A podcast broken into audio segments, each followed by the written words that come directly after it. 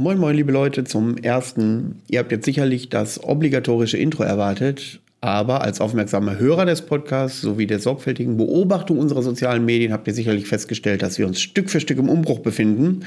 Und dem ist nun auch das Intro zum Opfer gefallen. Wenn ihr dieses Riff hören möchtet, es euch gefallen hat, dann müsst ihr euch entweder die alten Folgen nochmal antun, zumindest den Vorspann, oder behaltet die sozialen Medien der Band Jörmungand von Steff im Auge, weil dort wird wahrscheinlich dieses Riff erscheinen. Moin, moin, liebe Freunde und herzlich willkommen zur 19. Folge des Hartschnack Podcasts. Heute habe ich einen Vertreter einer avantgardistischen, wenn ich das so nennen darf, Black Metal Combo, nämlich den guten Simon von Verheera. Grüß dich, Simon. Hallo, Manuel. Ähm, bevor wir in das eigentliche Thema einsteigen, möchte ich gerne so zwei, drei Hinweise geben. Erstens, ähm, Mitte Oktober bekommt ihr diesen Podcast zu hören. Dann ist dieses Video schon etwas älter. Der Dog Rock hat vom Fimbul Festival einen Festivalbericht erstellt. Und dort durfte ich auch zwei, drei Sätze verlieren. Ähm, wenn ihr da Interesse habt, schaut es euch an. Ich verlinke euch das unten in der Box. Und äh, die nächste eher traurige Nachricht ist, dass der gute Steff nun endgültig aus dem Podcast ausgeschieden ist. Und, zwar aus, und zwar aus zwei Gründen. Äh, Grund Nummer eins ist, äh, er hat viel mit Jörmungern zu tun. Ein neues Album wird geschrieben, die Live-Auftritte häufen sich. Und ähm, ja, der zweite ist, dass ihm die Richtung der letzten Wochen nicht so gefallen hat. Also, dass wir uns wirklich sehr intensiv auf den Black Metal konzentriert haben. Und äh, ja, er nicht so viel dann, was heißt, ist falsch ausgedrückt, nicht so viel damit anfangen kann, ist falsch ausgedrückt, sondern dass er eher, ja, ihr wisst es selber, in der Doom, Sludge, Atmosphäre unterwegs ist und ähm, lange Rede, kurzer Sinn. Er wird sicherlich vielleicht mal wieder zu Gast sein, irgendwann, aber erstmal ist er endgültig raus. Das ist schade. Das ist leider richtig. Das ist aber auch nicht zu ändern. okay, ähm, ich versuche trotzdem, so, äh, soweit, es äh, soweit es geht, halbwegs vernünftige Podcasts auf die Beine zu stellen, auch wenn das jetzt der achte Versuch ist, den ich hier zu Beginn gestartet habe. Ja, es war aber der vierte. War, ungefähr, ja, in Mathe war ich jetzt äh, nicht so. Ähm, gut. Äh, Simon, Schön, dass du hier bist. Ähm, bevor wir in das eigentliche Thema einsteigen, wird ja jeder Gast gefragt, wie er eigentlich zum Metal und im Speziellen zum Black Metal gekommen ist.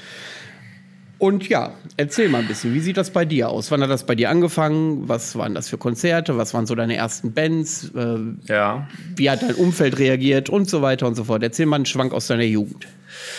Ja, ein Schwank aus meiner Jugend. Ähm, ich fühlte mich ein bisschen erinnert, als ich letztens euren Podcast gehört, gehört hatte und da war der ähm, na, House of, wie heißt der, von, von Totenwache? Host of Cinder von Totenwache, Host, ja. nicht, nicht House, ja, Host of Host. Cinder.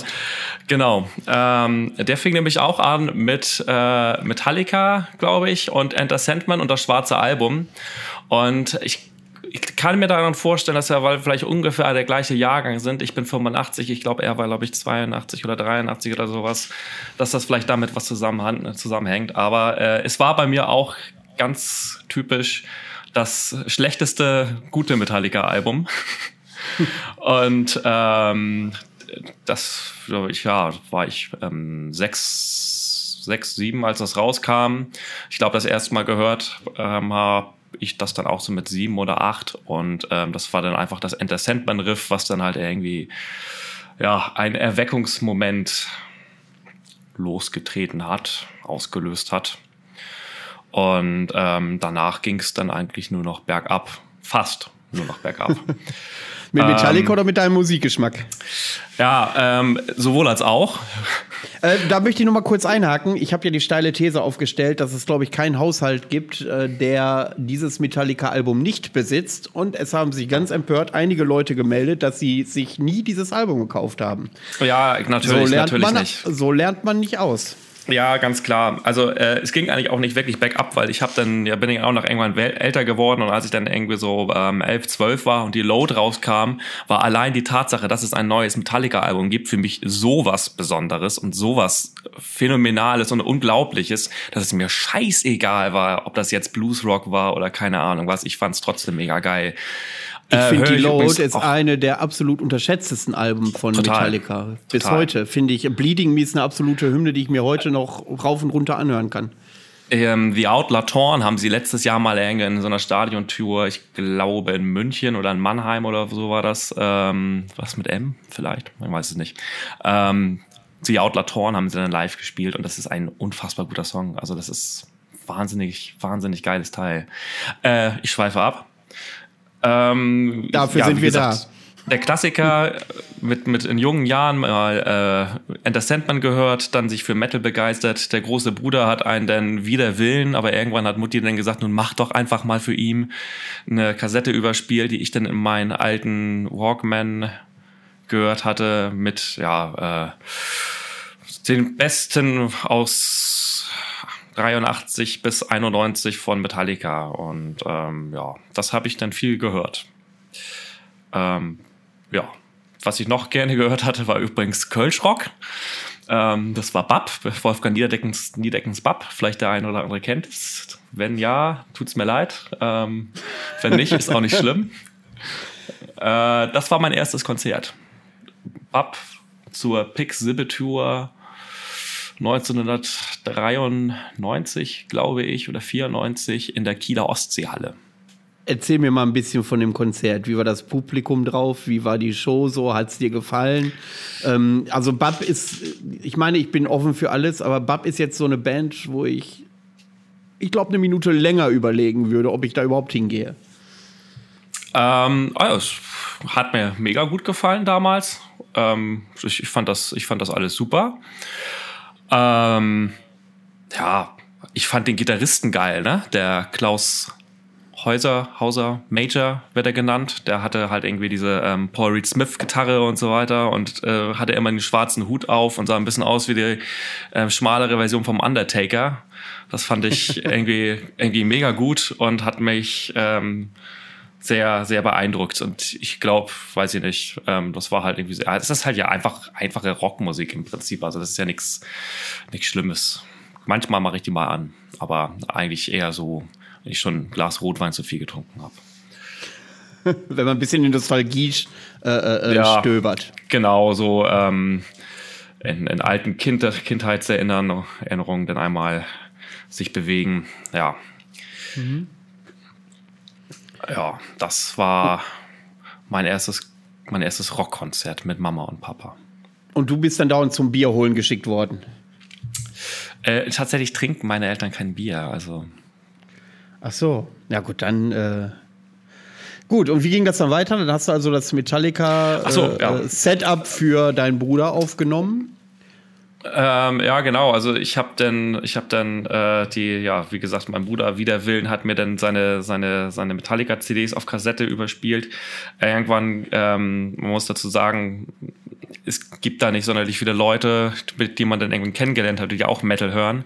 Vielleicht in der Großstadt vielleicht noch mal ein bisschen anders in der Schule, aber ähm, ich war da mit Abstand so aus dem Jahrgang, glaube ich, der einzige. Irgendwann später kam jemand, der auch so ein bisschen Grunge gehört hat. Da ging es dann, äh, da hat man mal auch mal andere Einflüsse kennengelernt, aber im größten Teil war ich eigentlich auf das angewiesen, was ich so gefunden habe. Dass es sowas wie Metal-Zeitschriften gab, war mir mit 10, 11, 12 noch nicht so richtig klar. Und ähm, auch wo man sonst so CDs herkriegt, war mir auch nicht so richtig klar und unerschwinglich. Äh, ja, so hat sich das dann alles ein bisschen hingezogen. Aber es kam halt so dann durch den Bruder dann auch nochmal eine Manowar-CD dazu und so weiter und Iron Maiden. Ich habe dann irgendwann den Zugang zu einer Stadtbücherei gefunden und äh, da habe ich dann einfach alles mitgenommen, was irgendwie gefährlich aussah und fand auch vieles davon toll. Ähm, und lass mich raten, hast du dann bestimmt auch deine allererste Black Metal-Scheibe entdeckt. Nee, das war wesentlich später und zwar habe ich irgendwann, als ich dann entdeckt habe, es gibt Musikzeitschriften, die kann man sich für relativ wenig Geld kaufen und da ist sogar eine CD dabei. Da hat man dann jeden Monat neue Musik, 12, 13, 14 Songs. Hatte ich mir immer den, damals hieß er New Rock and Metal Hammer gekauft. Ähm, das war Mitte der äh, Mitte Ende der 90er. Ich glaube, das war die schlimmste Zeit für Metal und für eine Metal Hammer überhaupt. Da hatten alle guten Bands irgendwie oder alle großen Bands irgendwie nur Müll rausgebracht. Priest ohne Halford, Maiden ohne Dickens, Metallica ohne Eier und ja, äh, Slayer ohne Lombardo, noch so ein Verbrechen. Ähm, und so waren die ersten Bands, die ich eigentlich, die ersten großen Bands, die ich eigentlich hätte kennenlernen sollen, eigentlich nicht die Bands, die man denn normal kennenlernen soll, weil ähm, ich hatte ja nur die aktuellen Veröffentlichungen von denen gehört und das war alles irgendwie nicht so richtig geil. Ich glaube, ähm, dass mittlerweile Rip Owens von ähm, äh, Tim Owens von Judas Priest als rehabilitiert gilt. Also der wird, glaube ich, immer noch ganz gut gefunden. Aber Blaze Bailey, glaube ich, weint so kaum jemand eine Träne nach. Vielleicht okay. täusche ich mich auch, ich weiß es nicht. Okay, und ähm, äh, was Black Metal so dein, kam dann halt. Genau, das wäre die Frage, die ich jetzt gestellt hätte. Black Metal kam dann halt, ja, durch, glaube ich, ich bin mir nicht, kann es nicht mehr genau trennscharf beurteilen, ob das irgendwie ein CD-Beitrag von der, wie wahrscheinlich jeder sagt aus der Altersgruppe, Enthroned Darkness Triumphant war oder ob es eventuell ein bisschen später war mit das Builder Black Dimensions, das kann ich nicht mehr ganz genau sagen, oder ob es was von Cradle of Filth war, könnte auch From the Cradle to Enslave gewesen sein, kann ich jetzt nicht mehr so genau rekapitulieren, was das erste Mal war. Ich fand es auf jeden Fall erstmal ganz schön krass und ähm, fand es auch irgendwie spannend, aber habe das dann nicht so, ich sag mal, hauptsächlich gehört, sondern halt irgendwie, ja, war dann halt auf so ein Mixtape mit dabei und ähm, das ging dann auch so weiter. Äh, irgendwann später habe ich dann mal hier Dark Funeral, die haben da gerade die äh, wo Biscum Satanas rausgebracht. Das fand, war dann schon eher so ein bisschen meins mit weniger Keyboard und mehr Getrümmer und das fand ich dann irgendwie noch krasser und äh, allein diese blutverschmierten Bilder von Lord Achariman und äh, wie sie da mit der Axt stehen und irgendwie äh, der, der Claim von der Platte war die böseste Platte aller Zeiten oder irgendwie sowas. Das war Unfall. Also, Wahnsinn, krass, super. Ähm, das war aber alles noch eher so Vorstufe. Ich würde mal sagen, da war ich so 15 Also wurde, darf ich mal kurz eine hacken? Ich habe eine Frage. Ja? Wenn wo du dieses Album dann hattest, haben das deine Eltern auch mal gesehen und was haben die dazu gesagt? Ähm, naja, das, da ich ja irgendwie wenig Taschengeld bekommen hatte und ich diese CDs dann mir irgendwie immer mal ausgeliehen hatte von irgendjemandem oder irgendwann hatte das, habe ich mir da immer nur die CDs gebrannt. Das heißt, da stand halt einfach nur ah, Dark okay. Funeral drauf und ähm, meine Eltern sprechen nicht sonderlich gut Englisch. Insofern war das dann relativ Latte. okay, ich dachte, du hättest ähm, das im Original gehabt oder so. Nee, nee, nee, nee. Also, dass ich mir CDs leisten konnte, das kam dann erst ein bisschen später. Also ab und zu mal war irgendwie war sowas äh, was dann, was es denn gerade so gab. Ähm, ja, tatsächlich gab es dann aber so den Moment, ich würde mal sagen, da war ich so 17. Das muss wohl das erste Mal Dark Throne oder, oder Emperor gewesen sein. Und ich glaube, ab dann ging es bergab. Dann bist du richtig reingeschlittert. Tja, der klassische ja. Weg. Das war die ähm, A Blaze in the Northern Sky und die ja. ähm, ja, so Nike-Seite Clips. Die gab es damals in einem Second-Hand-Laden, den ich mit Basti, unseren jetzigen Sänger, auch ähm, zusammen besucht hatte. Und irgendjemand aus Flensburg musste seine gesamte Black Metal-Sammlung verschachert haben. Auf jeden Fall war da alles. Also jeden Klassiker mhm. konntest du da irgendwie monatelang finden im Black Metal. Und da haben wir alle unsere Taler zusammengekratzt und da gekauft, was nur ging. Ja, das ist, glaube ich, der klassische Einstieg. Und dann auch ja. äh, schön nach Cover ausgesucht, weil man die Band selbst nicht kannte wahrscheinlich. Ähm, das oder Internet war, da noch relativ rudimentär, genau. Richtig, genau. Das, äh, das, äh, also, wie ihr alle hört, wenn wir über diese Geschichten von früher sprechen, es ähnelt sich alles. Es ähnelt sich tatsächlich alles. Und das ist auch schön. Dann äh, hat man unter den Gesprächspartnern natürlich immer eine gewisse emotionale Ebene und Verbindung, weil wir alle genau dieses Gefühl kennen, wenn wir in ein Plattengeschäft gehen und da finden wir was, was wir geil finden. Was ja heute Klar. eher noch zur Seltenheit gehört, glaube ich. Ah, also ich äh, habe einen Plattenladen hier in Flensburg und wenn ich äh, ähm, den einmal im Monat, alle zwei Wochen oder so mal besuche und da liegt eine geile Merciful Fate Scheibe rum oder sowas, denke ich mir immer noch, boah, geil, cool, sofort mitnehmen. Auch wenn ich die mhm. vielleicht gar nicht haben wollte, wenn ich da hingegangen bin, aber sie liegt dann halt gerade da. Also ich kann das schon noch nachvollziehen. Ja. Ähm, und was war so dein erstes Black Metal Live-Erlebnis, was du hattest? Kannst du dich da noch dran erinnern? Ähm, das müsste auch tatsächlich relativ spät gewesen sein. Ich glaube Cradle of Filth zur Damnation and the Day Tour. Kann sein, dass da schon noch was davor kam. Ähm, ich weiß, dass ich einmal ein äh, Underground-Konzert in dem Jugendhaus, in dem ich ähm, in dem ich war, besucht habe, von der Band Vergi Gorm. Ich weiß gar nicht, ob die danach noch über irgendwas gemacht haben. Das war eher Death Metal, glaube ich auch. Okay. Aber ähm, ich glaube, das erste Black Metal-Konzert, das oder zumindest Black Metal und Artverwandtes war dann wahrscheinlich Cradle of Filth mit. Das muss ja dann so Jahrtausendwende gewesen sein, wenn ich mich richtig erinnere. Kann das sein? Ja, so 2002, ja, ein bisschen später 2003. Ja, ja mhm. genau. Ja, irgendwie sowas in den Dreh. Da war ich schon etwas älter auf jeden Fall. Ja. Das, ja. Tja, und dann hast du natürlich Geschmack gefunden an der Musik und dann bist du irgendwann auf die Idee gekommen, du hättest Bock auf eine Black Metal Band und euch gibt es ja schon auch relativ lange jetzt als Verheerer. Ja. Ich glaube, oh, war bestimmt 10, 12 Jahre, oder? Wenn ich das richtig in Erinnerung habe. Mm, ja, man muss das ein bisschen, vielleicht ein bisschen ähm, aufdröseln, welche ähm, Zeit da denn welche Wichtigkeit hat. Dann drösel ähm, mal. Also natürlich kam natürlich mit der ersten, mit den ersten Gitarrenriffs der sofortige Wunsch, eine Gitarre auch in die Hand zu nehmen. Der Wunsch wurde dann äh, ungefähr ein paar Jahre später umgesetzt. Da war ich so 13, 14 und ähm, spielte dann seitdem Gitarre fast täglich. Immer noch genauso gut wie jetzt.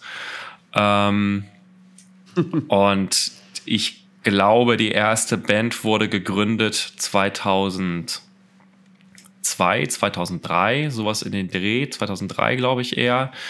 Ähm, Wie hieß die Band? Basti, die Band hieß Ghost. Oh.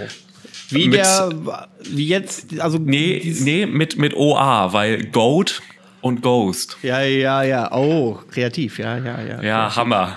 Mega kreativ. das, Logo, ja. das Logo hatte übrigens ein Pentagramm. ah, jetzt bin ich aber baff. Crazy, ne? Verrückt. Ja. Ähm, die wurde gegründet und ähm, dann hat auch relativ schnell, also ich habe da anfangs gesungen und relativ schnell kam dann auch Basti dazu und wir haben ein ähm, mieses Demo aufgenommen, was wenigstens authentisch war und ein noch mieseres Demo, was auch noch unauthentisch war. Und eventuell, wer Lust hat, kann es sich mal anhören. Ich glaube, es gibt es bei YouTube. Ich glaube, ich habe es sogar selber hochgeladen. Ich bin mir nicht ganz sicher. Also, habt ihr da noch eine physische Version davon? Ich habe auf jeden Fall noch eine physische Version davon, ja. Nur noch eine, ne? Allerdings. Tatsächlich auch nur noch genau eine, ja. Ah, das ist aber schade. Weil das wäre ein ah. passendes ah. Geschenk für Doc Rock natürlich, sowas. Ja. Ähm. Ja, nee, doch eine, also eine habe ich auf jeden Fall. Äh, ich, ich, würde arg bezweifeln, dass ich noch eine zweite habe. Äh, Ende vom Lied war logischerweise das baldige Ende vom Lied. Und es brachte halt nichts. Es hat niemanden interessiert. Es war unfassbar schlecht und es war, es, es hat auch ja, war halt wirklich relativ egal. Zog sich dann, ähm, ich glaube, wir haben insgesamt zwei Auftritte gespielt und irgendwie auf einmal irgendwie in der Scheune oder sowas, auf so ein, auf so ein Dorffest mit Metalbands von Freunden und so weiter, so selbst organisiert und einmal in Bad Oldesloe in, in Jutz. Bad Oldesloe ist ein Ort in Schleswig-Holstein, nicht zu verwechseln mit Elmshorn. Da kam nämlich die Band daher, die da äh, mitgespielt haben, nämlich Frost. Die kam aus Elmshorn. Ähm, Ghost haben sich dann aufgelöst. Ich würde mal sagen, ein, zwei Jahre später.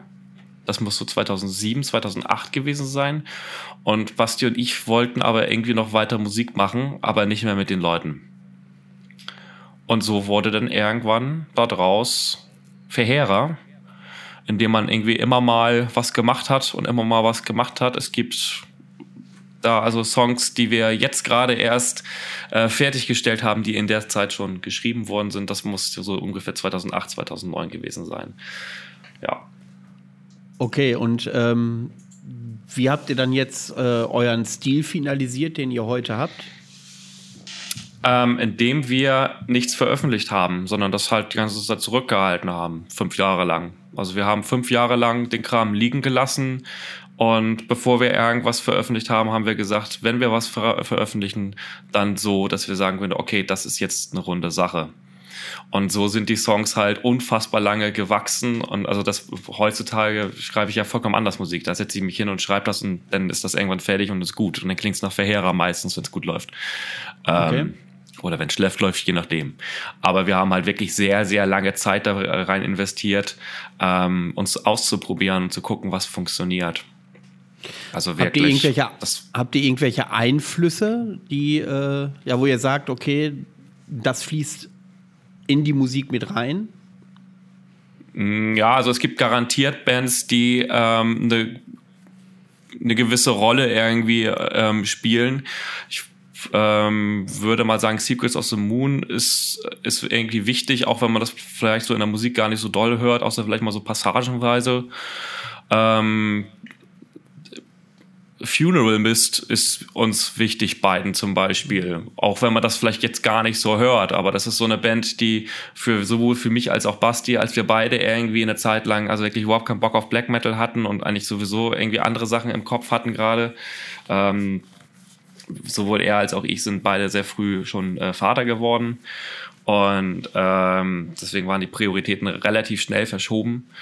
Äh, war Funeral Mist so eine Band, die mich dann wieder zurückgeholt hatte. Das muss so 2009 gewesen sein ungefähr. Und da hatte ich dann die, glaube ich, die Maranatha das erste Mal gehört und das war so, ah, geil, ich will nur noch Black Metal. und äh, das war, das war äh, wichtig. Oh, ja, das ist ein ganz lauter Pegel gerade im, im, im Aufnahmeprogramm, sehe ich. Das war zu viel für den, mein Schrei nach Ach, Black alles Metal. gut, alles gut. Ähm, für die Leute, für die Leute, die das den Podcast zum Einschlafen hören, die sind dann wieder wach ich freue mich dann über diese Stelle. Ja, genau. ja, genau. Ähm, aber du hast natürlich, ja, äh, dann hast du natürlich auch einen gigantischen Sprung mitbekommen. Also wenn die dann so Anfang der äh, Nullerjahre so auf Cradle of Filth äh, und dann äh, Ende der Nullerjahre so Funeral Miss ist natürlich ja, eine gewaltige Entwicklung dazwischen ja, im Black Metal. Ja, ja, natürlich, auf jeden Fall. Ähm, aber auch äh, ja nicht nur im Black Metal an sich, sondern ja auch im Metal äh, im, im Allgemeinen und äh, alles, was sich so an, an Subgenres aufgemacht hat, das hat sich ja durch gerade durch, durch äh, die Möglichkeiten, die dann irgendwie PC und Internet und sowas dann ge gegeben haben, äh, gerade in den Nullerjahren äh, rasant rasant, also fast täglich entwickelt und entsprechend ähm, die Verbreitungswege waren auf einmal ganz andere und du hattest auf einmal uneingeschränkt Zugriff zu aller Musik. Du hast irgendwo was gelesen in irgendeinem Forum. Myrton-Foren zum Beispiel habe ich immer gelesen. Ich weiß nicht, ob du das kennst oder ob das überhaupt noch jemand kennt. Ist auch immer noch aktiv übrigens. Ähm, da habe ich davon irgendwas gelesen und man konnte gleich ja, damals bei Soulseek oder bei Emul oder sowas ähm, gucken und irgendwann hatte das garantiert und dann konntest du es dir runterladen. Stimmt, und, damals ähm, musste man ja noch online sein, wenn man die Musik hatte, damit sich das jemand anders runterladen kann. Also so ja, lief das, genau. glaube ich, da. Und ja, so genau. Und du, da bist du da mittendrin, lädst gerade ein Album runter und dann geht der Typ offline oder so. Und dann, und dann du, hast du die Ewigkeiten ja, also, gewartet, um das erste Mal die Springtime Depression von ähm, Forgotten Tube zu hören zum Beispiel. Ja. Ähm, tatsächlich hat er den Download abgebrochen und dann habe ich gesagt, ach Quatsch, ist doch eigentlich alles Blödsinn, ich kaufe mir die jetzt einfach. Und habe ja. sie dann irgendwo bestellt. Da habe ich dann mittlerweile auch Mail-Order schon entdeckt. Ja. Äh, ist natürlich auch mal eine interessante These, der man mal auf den Grund gehen kann. Ähm, durch das Internet hat sich da tatsächlich die Musik entwickelt oder gab es sie tatsächlich in einer anderen Qualität vorher schon? Wurde nur nie bekannt, weil's, weil wir nur auf Magazine zurückgreifen mussten. Hätte es das Internet zehn Jahre hm. früher hm. gegeben, wären vielleicht auch andere Bands jetzt äh, an, an populärer Stelle, ähm, die vielleicht untergegangen sind, weil sie den Support aus den Printmagazinen nicht hatten. Das könnte eventuell sein.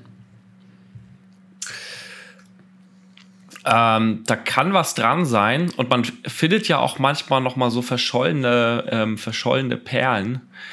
Ich glaube aber tatsächlich, dass die Qualität von Musik, ähm, also die rein objektiv betrachtete Qualität, also ähm, wie ist etwas eingespielt und wie ist ein Song geschrieben, in sich in den letzten fünf Jahren zugenommen hat.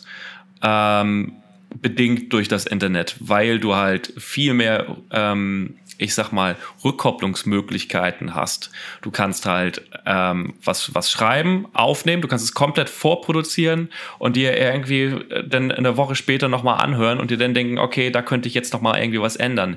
Das war vor 20 Jahren halt irgendwie nicht in der, in der, in der Tonqualität nicht möglich. Da konntest du bestenfalls einen Kassettenrekorder in einen Proberaum stellen und dann dir da aus dem Demogramm schneiden und wenn man dann irgendwie ganz, ganz ausgeflippt war, dann hat man erst einen Kassettenrekorder hingestellt gestellt und dann eine Gitarre aufgenommen und dann einen zweiten und dann einen Bass aufgenommen und dann hatte man dann irgendwann die Möglichkeit, das zu überspielen und hatte dann sowas ähnliches, was, was man sich dann Demo nennen konnte, aber das war dann eher schon was für die Freaks und die, die sowieso dann irgendwie was anderes gemacht hätten. So von daher, ähm, ich glaube, dass mittlerweile die, ja, die, die Rückversicherungsmöglichkeiten andere geworden sind und deswegen kriegt man weniger ganz krass schlechte Bands zu fassen.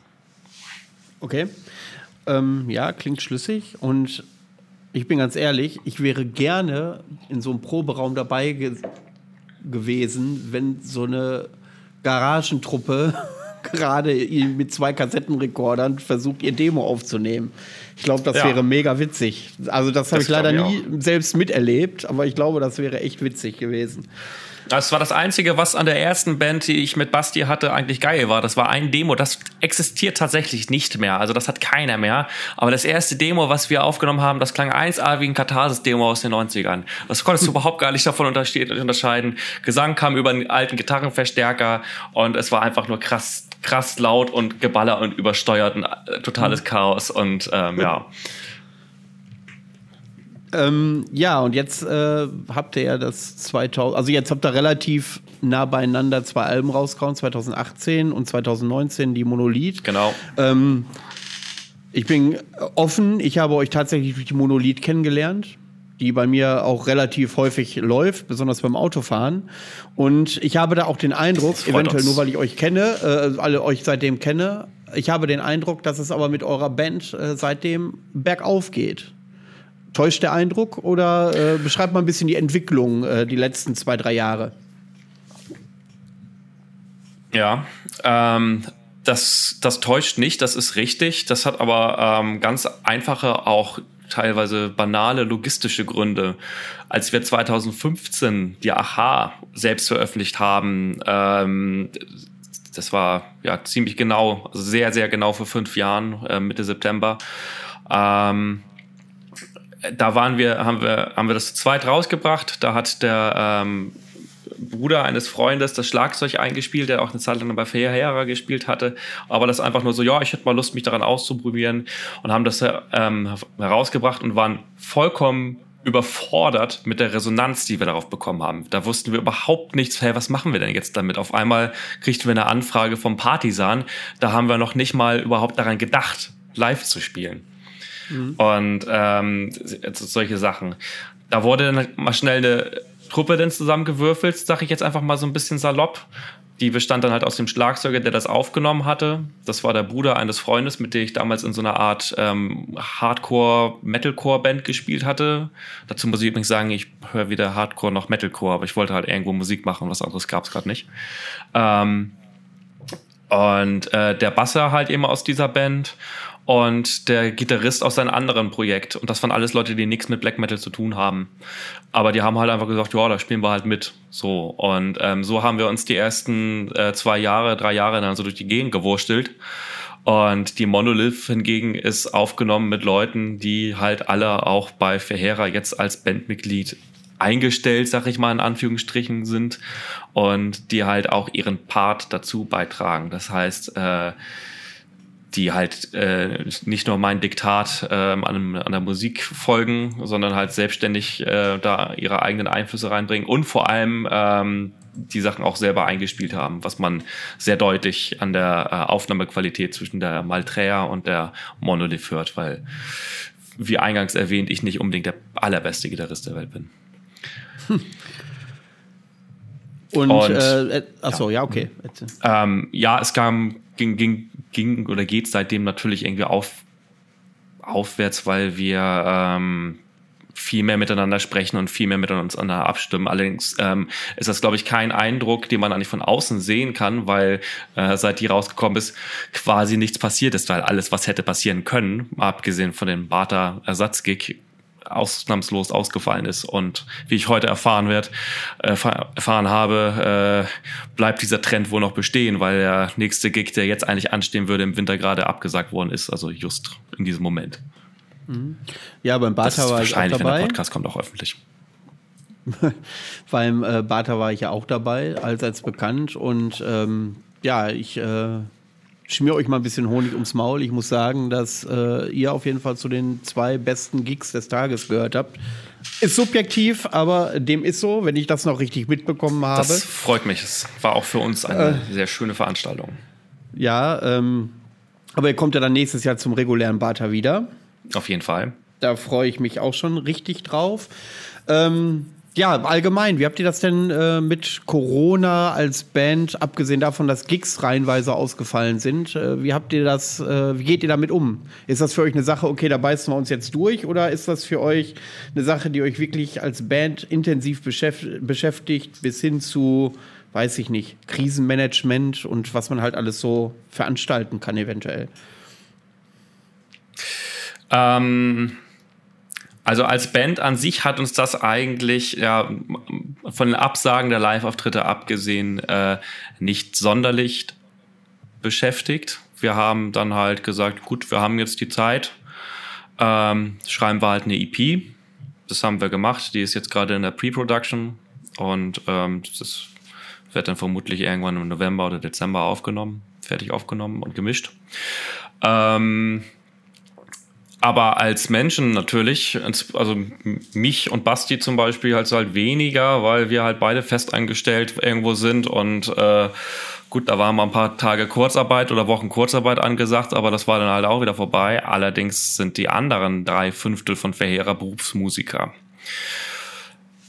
Kannst dir vorstellen, wie geil die das fanden, als dann irgendwie jeder Einnahmequelle quasi weggebrochen ist, weil sie ja zum Beispiel nicht mal mehr Unterricht geben konnten, geschweige denn Konzerte spielen, geschweige denn, ähm, was weiß ich, ich spiele mit irgendeiner Kapelle auf einer Hochzeit oder irgendwie sowas. Das ist halt ein Job, der man, wo man als Musiker halt Geld verdient. So und ähm, das, das hat uns natürlich schon getroffen und beschäftigt und war natürlich dann auch schwierig. Ähm, da hat die Band dann halt einfach hinten angestanden und ähm, wir warten einfach ab. Aber äh, ähm, Streaming-Konzerte haben wir mal kurz drüber angesprochen, aber das stand für uns eigentlich nicht zur Debatte. Äh, ähnlich äh, schilderte uns das ja auch in der zweiten Folge der Horder von Waldträne. Das ging wirklich ans, äh, an die finanzielle Existenz der beiden, äh, die ja. als Eheleute Musik machen. Und da ja. fiel auch alles weg. Und ähm, ja, ich habe damals aufgerufen, das würde ich hier an der Stelle nochmal machen, Leute, wenn ihr Bock habt, eine Band zu unterstützen, kauft bei der Band direkt mal ein paar CDs, ein paar Shirts oder sowas. Und äh, ja, ihr, ihr hört es ja selber, es gibt auch im Black Metal noch Berufsmusiker, auch wenn das schwer zu glauben ist. Äh, und ähm, ja, die äh, können jede Unterstützung natürlich gebrauchen. Dazu sei vielleicht einmal gesagt, dass äh, ja, also zumindest was die Black Metal-Affinitäten von unserem Schlagzeug und Bassisten angeht, die sind eigentlich eher klein. Also das ist dann zwar so okay, aber ähm, Verheerer nimmt bei denen schon einen besonderen Stellenwert ein und ähm, insofern also Berufsmusiker auch im Black Metal, außer halt die Leute, die halt kein Black Metal hören und Black Metal spielen, was paradox klingt, aber es gibt es. Ja, äh, aber die Gefahr ist nicht da, dass ihr plötzlich zwei Fünftel des Line-Ups tauschen müsst, weil die keinen Bock mehr haben. Ne, das haben wir ja schon gemacht. Ähm, das ist ja, die sind ja schon alle, alle einmal ausgetauscht worden. Also insofern, ähm, nee, äh, eigentlich nicht, weil jetzt gerade das sehr, sehr positiv ist. Also wir haben, wie gesagt, gerade jetzt die, die, ähm, die Songwriting-Phase für diese EP weitestgehend abgeschlossen und ähm, unabhängig davon, dass die halt irgendwie nicht aus, nicht aus dem Black Metal kommen, klingt das alles sehr gut. Äh, ich glaube aber, das ist äh, relativ häufig so. Okay. Jetzt ähm, durch den Podcast bekomme ich ja häufig mit, dass es unterschiedliche Lager im Black Metal gibt. Ich habe mich ja hier und da schon als äh, Fanboy von Vendetta Records geäußert und ich vielleicht auch nicht immer ganz neutral, aber sehr positiv gestimmt, mir zumindest versuche, jedes neue Release äh, aus dem Label anzuhören. Vieles finde ich das gut, manches finde ich weniger gut, aber das ist tatsächlich äh, schon Qualitätsmerkmal. Und äh, jetzt ist es für Außenstehende, wirkt besonders dieses Vendetta Records Label, wirkt wie so eine Blase. Wie ähm, die Musik klingt sehr different, aber die haben alle irgendwie was Identisches. Und das kann ich, schwer, ich selbst schwer benennen. Also die Musik ist immer mit sehr lang oder häufig mit sehr langgezogenen Melodien, aber sehr wuchtig, ohne, ohne, äh, ohne die Gewalt irgendwie zu vernachlässigen. vernachlässigen. Ähm, wie würdest du das denn beschreiben? Du als Künstler bei dem Label, du wirst ja sicherlich nicht das erste Mal darauf angesprochen worden sein, äh, dass es dahingehend außen oder dass dahingehend Außenstehende häufig Parallelen bei den Bands finden, die in diesem Label tatsächlich sind. Andere äh, YouTuber sagen zum Beispiel das Ultra-Universum zum Beispiel. Das ja. wäre so eine Sache. Ähm, wie siehst du das denn da als Musiker? Wie äh, erklärst du da die Gemeinsamkeit oder wie das für Außenstehende, warum das alles ähnlich klingt? Mein lieber Freund Ernie von Krachburger TV hatte äh, mal den ähm, Begriff AZ Black Metal ähm, genannt. Das richtig, fand ich eigentlich, richtig. das fand ich eigentlich ganz schön. Ähm, liebe Grüße übrigens. Ähm, ja, das Witzige ist, dass eigentlich, und das ist mein Eindruck, der sich vom Tag eins irgendwie so ein bisschen manifestiert hat, ähm, eigentlich keine direkt verbindende musikalische Komponente gibt, sondern das tatsächlich etwas anderes ist, was ähm, da mitschwimmt oder mitschwingt. Ähm, das hat eventuell aber auch was damit zu tun, dass ich nach ähm, der Veröffentlichung der Aha auf Vendetta Records, das kam 2017 im Frühjahr, Winter, Winter, Frühjahr 2017 raus, also vor der Maltrea, ähm, nochmal nach unserer eigenen Veröffentlichung, ähm, tatsächlich irgendwo mal gelesen habe, Borg, das klingt ja ganz geil und dann ein anderer, Alter, guck mal, wo das rausguckt oder wo das rauskommt und guck mal, wo die live spielen und dann der andere so, oh, das ist ja hammer ekelhaft, ne, da will ich nichts mit zu tun haben. Das war tatsächlich eine Reaktion, die ich irgendwo mal gelesen hatte. Und ich glaube, ähm, dass das Ding ist, oder was, was denn die Bands, die da spielen, teilweise verbindet, ist, dass die halt irgendwie äh, offensichtlich kein Problem mit der linken Szene haben aber äh, ohne, ohne, ohne halt jetzt irgendwie aktiv eine politische Position zu beziehen. Also, ähm, also es, es wird ja einfach äh, von außen her so aufgenommen, von wegen, die Band spielt jetzt irgendwie im, keine Ahnung, im AZ hier und da oder in, in, im, im irgendwelche, der, der, was weiß ich, wie heißen sie dann alle, die alte Meierei oder im, ähm, in der Zukunft in Berlin oder im, was weiß ich, äh, in der Roten Flora haben wir mal in Hamburg gespielt. Ähm, das ist natürlich dann für viele Leute äh, relativ schnell ein rotes Tuch. Und ich glaube, dass das vielleicht so eine Sache ist, die dann halt alle Bands, die hier spielen, einend. Dass wir da gerne spielen und da eigentlich keine Berührungsängste haben. Ich habe aber auch keine ja. Berührungsängste, auf dem Entflammen zu spielen, was ich als relativ klassisches Metal-Setup mal so mhm. sehen. Ähm, ja, äh, zu diesem Thema kommen wir später noch einmal. Also da kann okay. ich schon mal vorwegnehmen. Diese Erfahrung mache ich ja, seit ich diesen Podcast mache. Wenn ich irgendwas von Vendetta Records äh, teile, dann kriege ich von einer Fraktion immer zu hören, dass es Verrat am Black Metal wäre. Warum ich denn sowas machen würde, wenn ich authentisch sein wollen würde. Und äh, okay. wenn ich jetzt wie zum Beispiel Doc Rock einlade, der äh, über sämtliche politische Grenzen hinaus eher Musik sammelt, äh, dann kriege ich von der anderen Seite den Vorwurf, ich wäre rechtsoffen oder so, was natürlich auch Schwachsinn ist. Ja. Ähm, das, also deswegen ist das ja auch mal spannend, äh, äh, Vertreter unterschiedlichster Richtungen zu hören, die zumindest als Vertreter gelten, ohne dass sie sich selbst als Vertreter geäußert haben. Ähm, die Erfahrung mache ich selber. Und äh, worauf ich aber hinaus wollte, war tatsächlich diese musikalische Verbindung. Also ich möchte mich jetzt nicht bei Wetten das anmelden und sagen, spiel mir 20 Bands vor und 10 davon können bei Vendetta sein und 10 nicht und die 10 erkenne ich, die bei Vendetta sind. Aber ich möchte ja. sagen, dass ich in der Tendenz eher richtig liege, wenn ich nur die Musik höre, aber die Band nicht kenne. Naja, ich glaube, das hat ein bisschen was damit zu tun. Ähm, Vendetta Records wird geleitet von einer Person und die sucht die Band aus, wahrscheinlich in Absprache mit anderen Personen. Aber ähm, das natürlich gibt's da wahrscheinlich, das, das spielt wahrscheinlich sein Geschmack auch eine Menge, äh, eine Menge dazu bei. Aber ähm, ich sehe jetzt irgendwie keine direkte musikalische Verbindung zwischen Verheerer und Ulta zum Beispiel. Ähm, es gibt viele, viele tolle Bands, die ich sehr, die ich sehr gerne mag auf dem Label. Ähm, Naxen finde ich äh, machen wahnsinnig, haben ein wahnsinnig tolles Album rausgebracht. Für mich Frieskampe. bis heute noch in den Top 3 dieses Jahr. Dieses Album Towards ja. the Tomb of Time. Für mich immer noch bei den Top 3. Das habe ich, glaube ich, schon vor ein paar Monaten mal äh, ja, zu dem Zeitpunkt war es mein Top-Album. Ähm, das höre ich jetzt immer noch regelmäßig. Das ist ja. bockstark.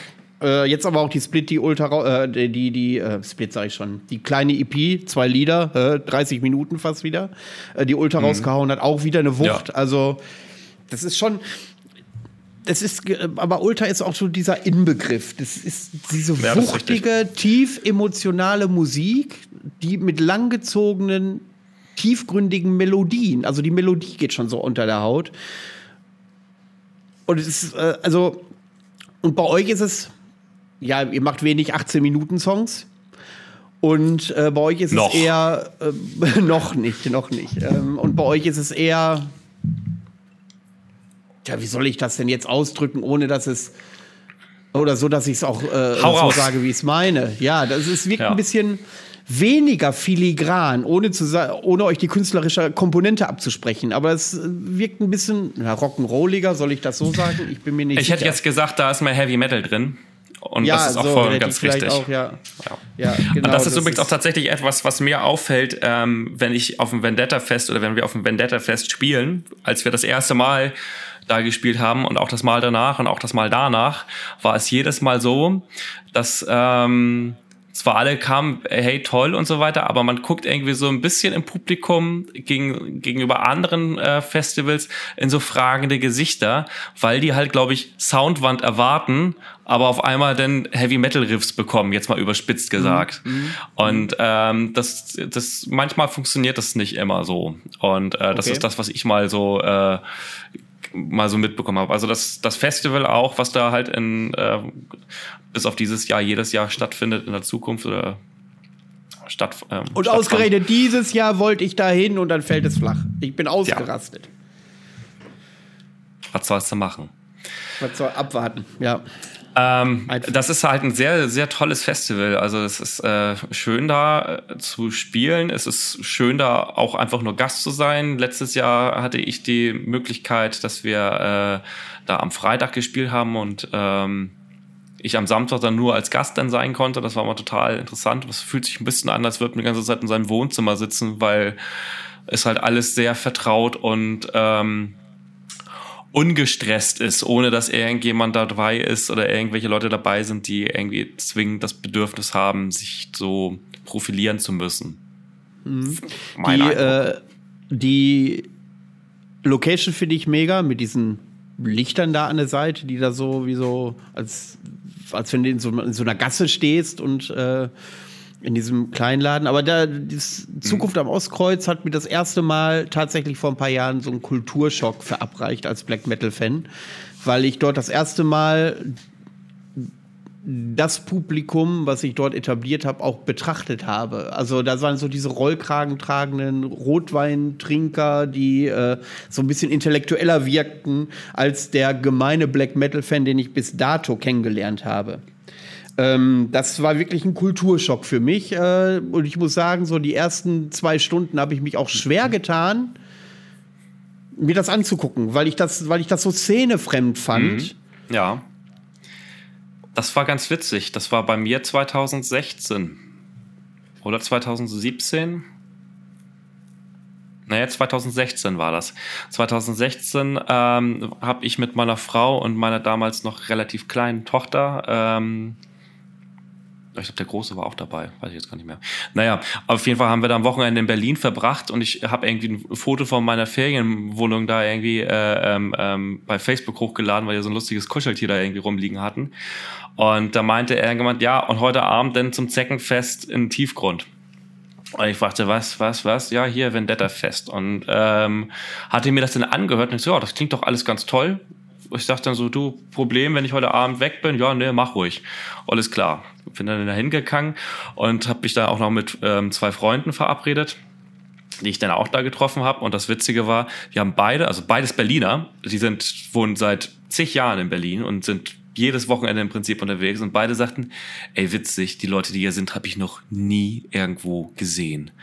Und es war praktisch so ein Paralleluniversum, was dann halt neben der eigentlichen Metal-Szene dann irgendwie läuft. Und äh, ich glaube, das hat auch ganz viel damit zu tun, dass es halt einfach ein Laden ist, dass die, die Zukunft vielleicht jetzt nicht unbedingt, aber ähm, um die Frage, um zum Eingang der Frage nochmal zurückzukommen, dass das Läden sind, wo auch so mancher Metal-Fan sich manchmal, ich sag's mal ein bisschen böse, zu fein für ist. Also. Verstehst du denn Leute, die äh, über viele, viele Jahre im Black Metal unterwegs sind, die mit dieser Entwicklung ein äh, großes Problem haben? Ja, voll und ganz. Also ich verstehe das total, äh, dass die, dass die sich da irgendwie so ein bisschen ihrer ähm, ja, äh, ihrer Szene beraubt fühlen, weil das, das, das Alleinstellungsmerkmal der Musik und das Alleinstellungsmerkmal des, des, des Begriffs Black Metal, dass das halt eine, eine in sich, ein in sich geschlossener Kosmos auf einmal durch einen weiteren Kosmos irgendwie, der dann auch noch erschwerend hinzu mit sehr gesellschaftlich ähm, konform ange, angesehenen ähm, gesellschaftskonform Themen. angesehenen, ja, wie soll man sagen? Ich hätte Themen gesagt. Themen ja sich denn auch auseinandersetzt und auch ähm, ähm, ähm, identifizieren kann, natürlich ganz klar irgendwie im Konflikt steht zu den zu den krassen und zu den zu den ähm, ich nenne es mal elitären, was denn vielleicht in der Black Metal Szene manchmal dann auch gerne so noch gelebt werden soll. Ich weiß jetzt nicht, wie es viel Sinn das gemacht hat, was ich hier gerade versucht habe zu sagen. Vielleicht also fühlt glaube, jemand die Antwort. ich glaube, ich habe Ich höre sie mir äh, lieber verstanden. nicht nochmal an. Äh, ähm, ich glaube, ich habe es tatsächlich verstanden. Aber äh, die Sache ist die, wie begegnest du denn äh, jemanden? Ich meine, ist dir das schon mal passiert, dass dir das auch jemand vorgeworfen hat? Und äh, wie bist du damit umgegangen? Oder wie würdest du damit umgehen, wenn dich einer konf äh, konfrontiert und sagt, pass mal auf, hier Black Metal, äh, ja, die Musik ist vielleicht sogar ganz geil. Ähm, aber ihr passt eigentlich überhaupt nicht zur Szene. Ja, dann ist das halt so. Also, da kann ich leider dann nicht viel entgegnen. Ich weiß gar nicht, ob das. Also so direkt ist noch nie jemand zu mir, zu mir gekommen und hat gesagt, hör mal zu, ähm, du hast ja eigentlich nichts zu suchen. Weil das halt auch eine relativ anmaßende, also ich glaube halt auch, weil das halt eine relativ anmaßende Haltung ist, weil woher weiß der, wo ich denn herkomme und was ich denn für Musik gut finde oder was ich denn für, für Konzerte besucht habe oder was ich für Platten zu Hause stehen habe oder welchen musikalischen Background ich habe.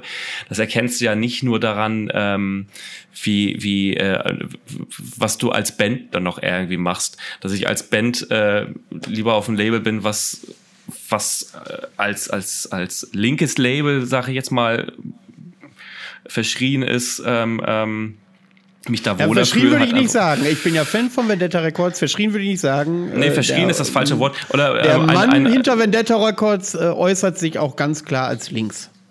Genau, Genau, so. Und ähm, dass das jemand ganz klar macht und dann eine Band auf den Label sich dann eher irgendwie wohlfühlt, ähm, muss in meinen Augen nicht unbedingt im Widerspruch dazustehen, wie viel Ahnung oder wie viel Credibility ich im Black Metal habe. Also das ist halt irgendwie so, ja, hm schwierig, schwierig, das irgendwie in einen Satz irgendwie runterzubrechen. Aber nein, ich wurde noch nicht daraufhin angesprochen, noch nicht direkt zumindest in Natura. So im Internetforen habe ich das schon mal gelesen, klar. Ähm, ja. Aber du sprichst ja eben selbst äh, von zwei unterschiedlichen Kosmen. Du hast gesagt, äh, alte Kosmos hier, Black Metal, und jetzt kommt dieser neue, dieser neuartige dazu. Ähm, ich hätte, wenn ich deinen Satz hätte auffüllen sollen, hätte ich von Ergänzung gesprochen. Das ist eine weitere Sparte entwickelt worden, ist ergänzt worden, weil ich ja ja. ja, ich halte wenig von den politischen Debatten, die tatsächlich geführt werden. Und ja. ähm, so politisiert, wie derzeit die Black Metal-Szene ist, mit viel Prinzipienreiterei, wie ich finde, und mit wenig Bereitschaft, äh, in Dialog zu treten, wie ich auch feststelle, weil ich immer noch versuche, Vertreter beider Richtungen an einen Tisch zu bringen, um eine Sendung zu machen. Ähm, ja. Das geht mir tierisch. Ich bin, und ich, Leute haltet den Kindern die Ohren zu, es geht mir tierisch an die Eier. Ich sag's dir, wie es ist. Es gibt so viel gute Musik und ich rege mich über Leute auf, die sagen, die Musik kann ja geil sein, aber der Typ dahinter hat einen Totaldachschaden. In die eine oder in die andere Richtung ist mir völlig wurscht. Ja. Deswegen darfst du das nicht hören. Und das sind so, das sind so Verbote, so, so Einschränkungen, die dann auferlegt werden, denen ich mich dann ergeben muss, weil ich sonst in die eine oder in die andere Schublade gesteckt werde. Und dann im Endeffekt eventuell äh, äh, von irgendwen gehatet werde. Ja. Und ich finde, das ist äh, nicht, nicht fair. Ähm, Aber Black Metal ist ja auch kein Safe Space. Das ist richtig. Ähm, ja, man muss das vielleicht manchmal so ein bisschen also ich sehe es einfach äh, für mich persönlich einfach folgendermaßen. Ähm, ich werde jetzt, ich würde lügen, würde ich jetzt behaupten, nee, also Burzum ist so eine Band, ähm, nachdem ich, nachdem ich erfahren habe, was Wag Vikernes für einer ist, möchte ich, äh, habe ich die nie wieder gehört. Das ist natürlich totaler Quatsch. Äh, ich habe Burzum tatsächlich gehört, bevor ich wusste, wer Wag Vikernes war und äh, bevor ich das, diesen, diesen Kosmos dahinter wusste, das hat aber mit der Sache an sich kein, nicht zusammen, äh, hat keinen Zusammenhang. Mittlerweile sehe ich das auch ein bisschen anders als vor ähm, noch einigen Jahren mittlerweile habe ich für mich einfach so gefunden, den, den, den, den, den Weg gefunden, wenn ich das denn irgendwie toll finde und es ist mir irgendwie so zugeflogen, sag ich mal, ähm, dann höre ich mir das natürlich an, aber ist es jetzt halt eigentlich keine Band mehr, von der ich ein Patch oder ein T-Shirt tragen muss. Also ich muss das nicht noch supporten, wenn ich einfach finde, dass der Typ ist ein Assi. So, das kann aber auch, das kann eine, eine ja, was weiß ich, Nazi-Band, sag ich jetzt mal ganz dumm dazu sein, aber es kann auch alles mögliche andere sein, wo ich einfach sage von wegen, nee, also solche Leute muss ich nicht, muss ich nicht noch in den Himmel loben dafür, dass die halt irgendwie einfach Assis sind. Ähm, keine Ahnung. Ähm, dadurch so dadurch rückt aber doch das, das, wichtigste Element in den Hintergrund. Es gibt ja Leute, die sagen, ich höre die und die Band, ja. weil die halt rechtsoffenen Black Metal machen. Da spielt ja. geht die Musik, äh, geht dann in den Hintergrund, weil eher die Motivation dahinter in den Vordergrund rückt. Und genauso wird das sicherlich auch äh, auf der linken Seite geben, die sagen, pass auf, die sind äh, in der Antifa aktiv, die sind links, äh, die finde ich prinzipiell erstmal geil und dann können die auch mhm. quasi produzieren, was sie wollen. Und äh, mhm. meiner Meinung nach ist das der komplett verkehrte Ansatz, um äh, besonders so eine emotionale Musikrichtung mhm. wie Black Metal ja darauf einzugehen. Das finde ich ist finde ich furchtbar. Das ja. ist für mich der Verrat an der Musik, wenn die Motivation dahinter im Vordergrund steht und die Musik dadurch eigentlich in den Hintergrund rückt. Nö, die Motivation, ähm, das, das, also die Motivation von Wag Vikanis war ja nicht Nazi-Thesen ähm, äh, in seiner Musik zu verbreiten, sondern die, das war ja seine persönliche Motivation. Die finde ich halt eher kacke und entsprechend ähm, muss ich denen jetzt keine weitere Unterstützung mehr zukommen lassen, auch wenn das wahrscheinlich der Welt relativ egal ist, ob ich Burzum höre oder ein Burzum-Shirt trage oder nicht. Aber ähm, im Großen und Ganzen finde ich schon, dass man ähm, einige Sachen vielleicht auch einfach mal politisch betrachten kann oder sollte, weil es geht ja, ist ja nicht, nicht so, dass es jetzt nur eine einzige Band gibt, die diesen Stil fahren und deswegen muss ich jetzt, also Blick nach Finnland zum Beispiel, unbedingt da jetzt äh, alle möglichen Bands unterstützen, weil es da keine Alternativen dazu geben würde, laut unterstützen. Ähm, ist, weiß ich nicht, also ich finde es jetzt auch nicht schlimm, wenn jetzt jemand irgendwie mit einem Horner-Patch rumläuft, drehe ich nicht durch. Das weiß ich nicht, fühle ich mich jetzt persönlich nicht dadurch angegriffen, aber ich würde es halt nicht tragen. So, ähm, das ist das. Dann finde ich aber auch noch manchmal so, dass man qualitative Unterschiede machen sollte zwischen der Band, die ähm, aktiv Politik nach außen trägt, sei es in Interviews oder sei es zum Beispiel durch die Wahl von, mit wem gehe ich auf Tour und mit wem äh, teile ich eine Split oder irgendwie sowas. Und ich meine jetzt nicht solche Sachen wie ähm, ähm, dieses, diese Mingwa-Tour, die irgendwie abgesagt worden ist, weil, wie war das, der Deus Mortem ja, genau, der aus der Vorband, der hat der hat also die ist Kontaktschuld, die ist typische Kontaktschuld. -Ding. Ja, genau. Ich meine sowas nicht, sondern wirklich so, so Sachen, wo ich sage, okay, ist relativ eindeutig, wenn du mit der Stürmer auf Tour bist. Ja, sorry, aber dann ist halt, da ist dann halt relativ wenig, wenig irgendwie Spekulationsbereich, sondern da, ne, das ist dann halt irgendwie schwierig, finde ich. Und dann muss da jetzt nicht von mir noch irgendwie gehypt werden, sag ich mal so. Ja. Also ja. was, was, ich, was ich vielleicht noch äh, dazu ergänzen könnte, ist, ich sehe da auch einen qualitativen Unterschied zwischen der Wahl mit einer Band äh, auf Tour zu gehen, die äh, ähm, auch, bin jetzt nicht so hundertprozentig im Thema drin, aber sagen wir mal irgendwie sowas von NS ähm, ähm, Vergangenheit glorifizieren und Holocaust Leugnung und so weiter sehe ich irgendwie anders als zum Beispiel keine Ahnung was, Kapitalismuskritik.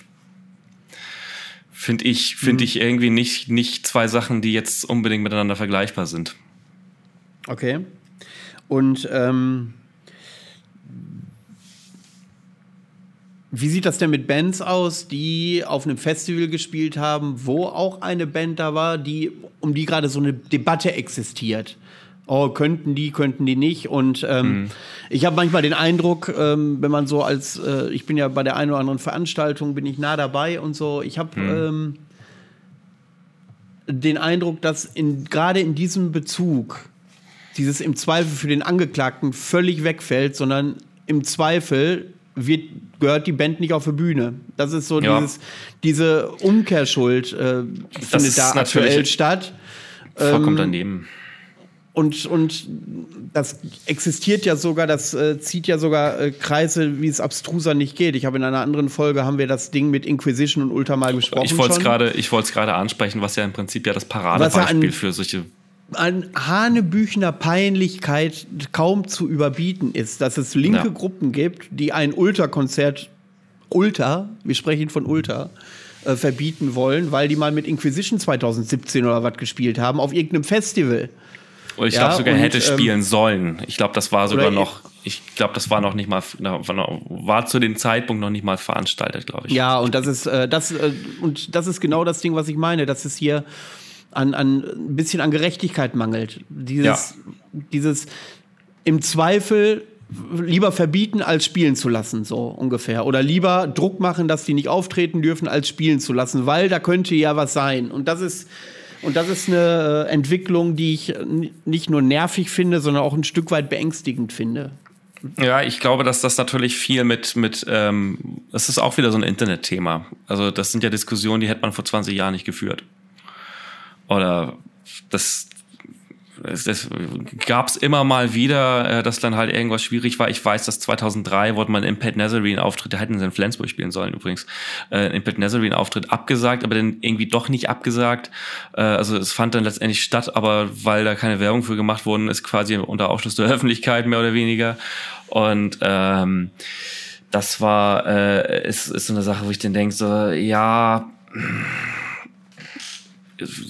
weiß ich nicht. Also finde ich jetzt irgendwie auch ein bisschen schwierig, das denn ähm, bei solchen Punkten abzusetzen und, und da dann irgendwie die Diskussion zu unterhalten.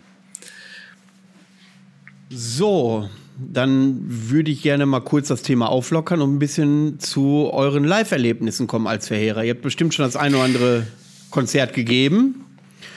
Wie sieht das aus? Habt ihr schon was Besonderes erlebt? Äh, was geht euch ein bisschen auf den Sack? Wie viele Groupies habt ihr so äh, im Backstage jeden Abend?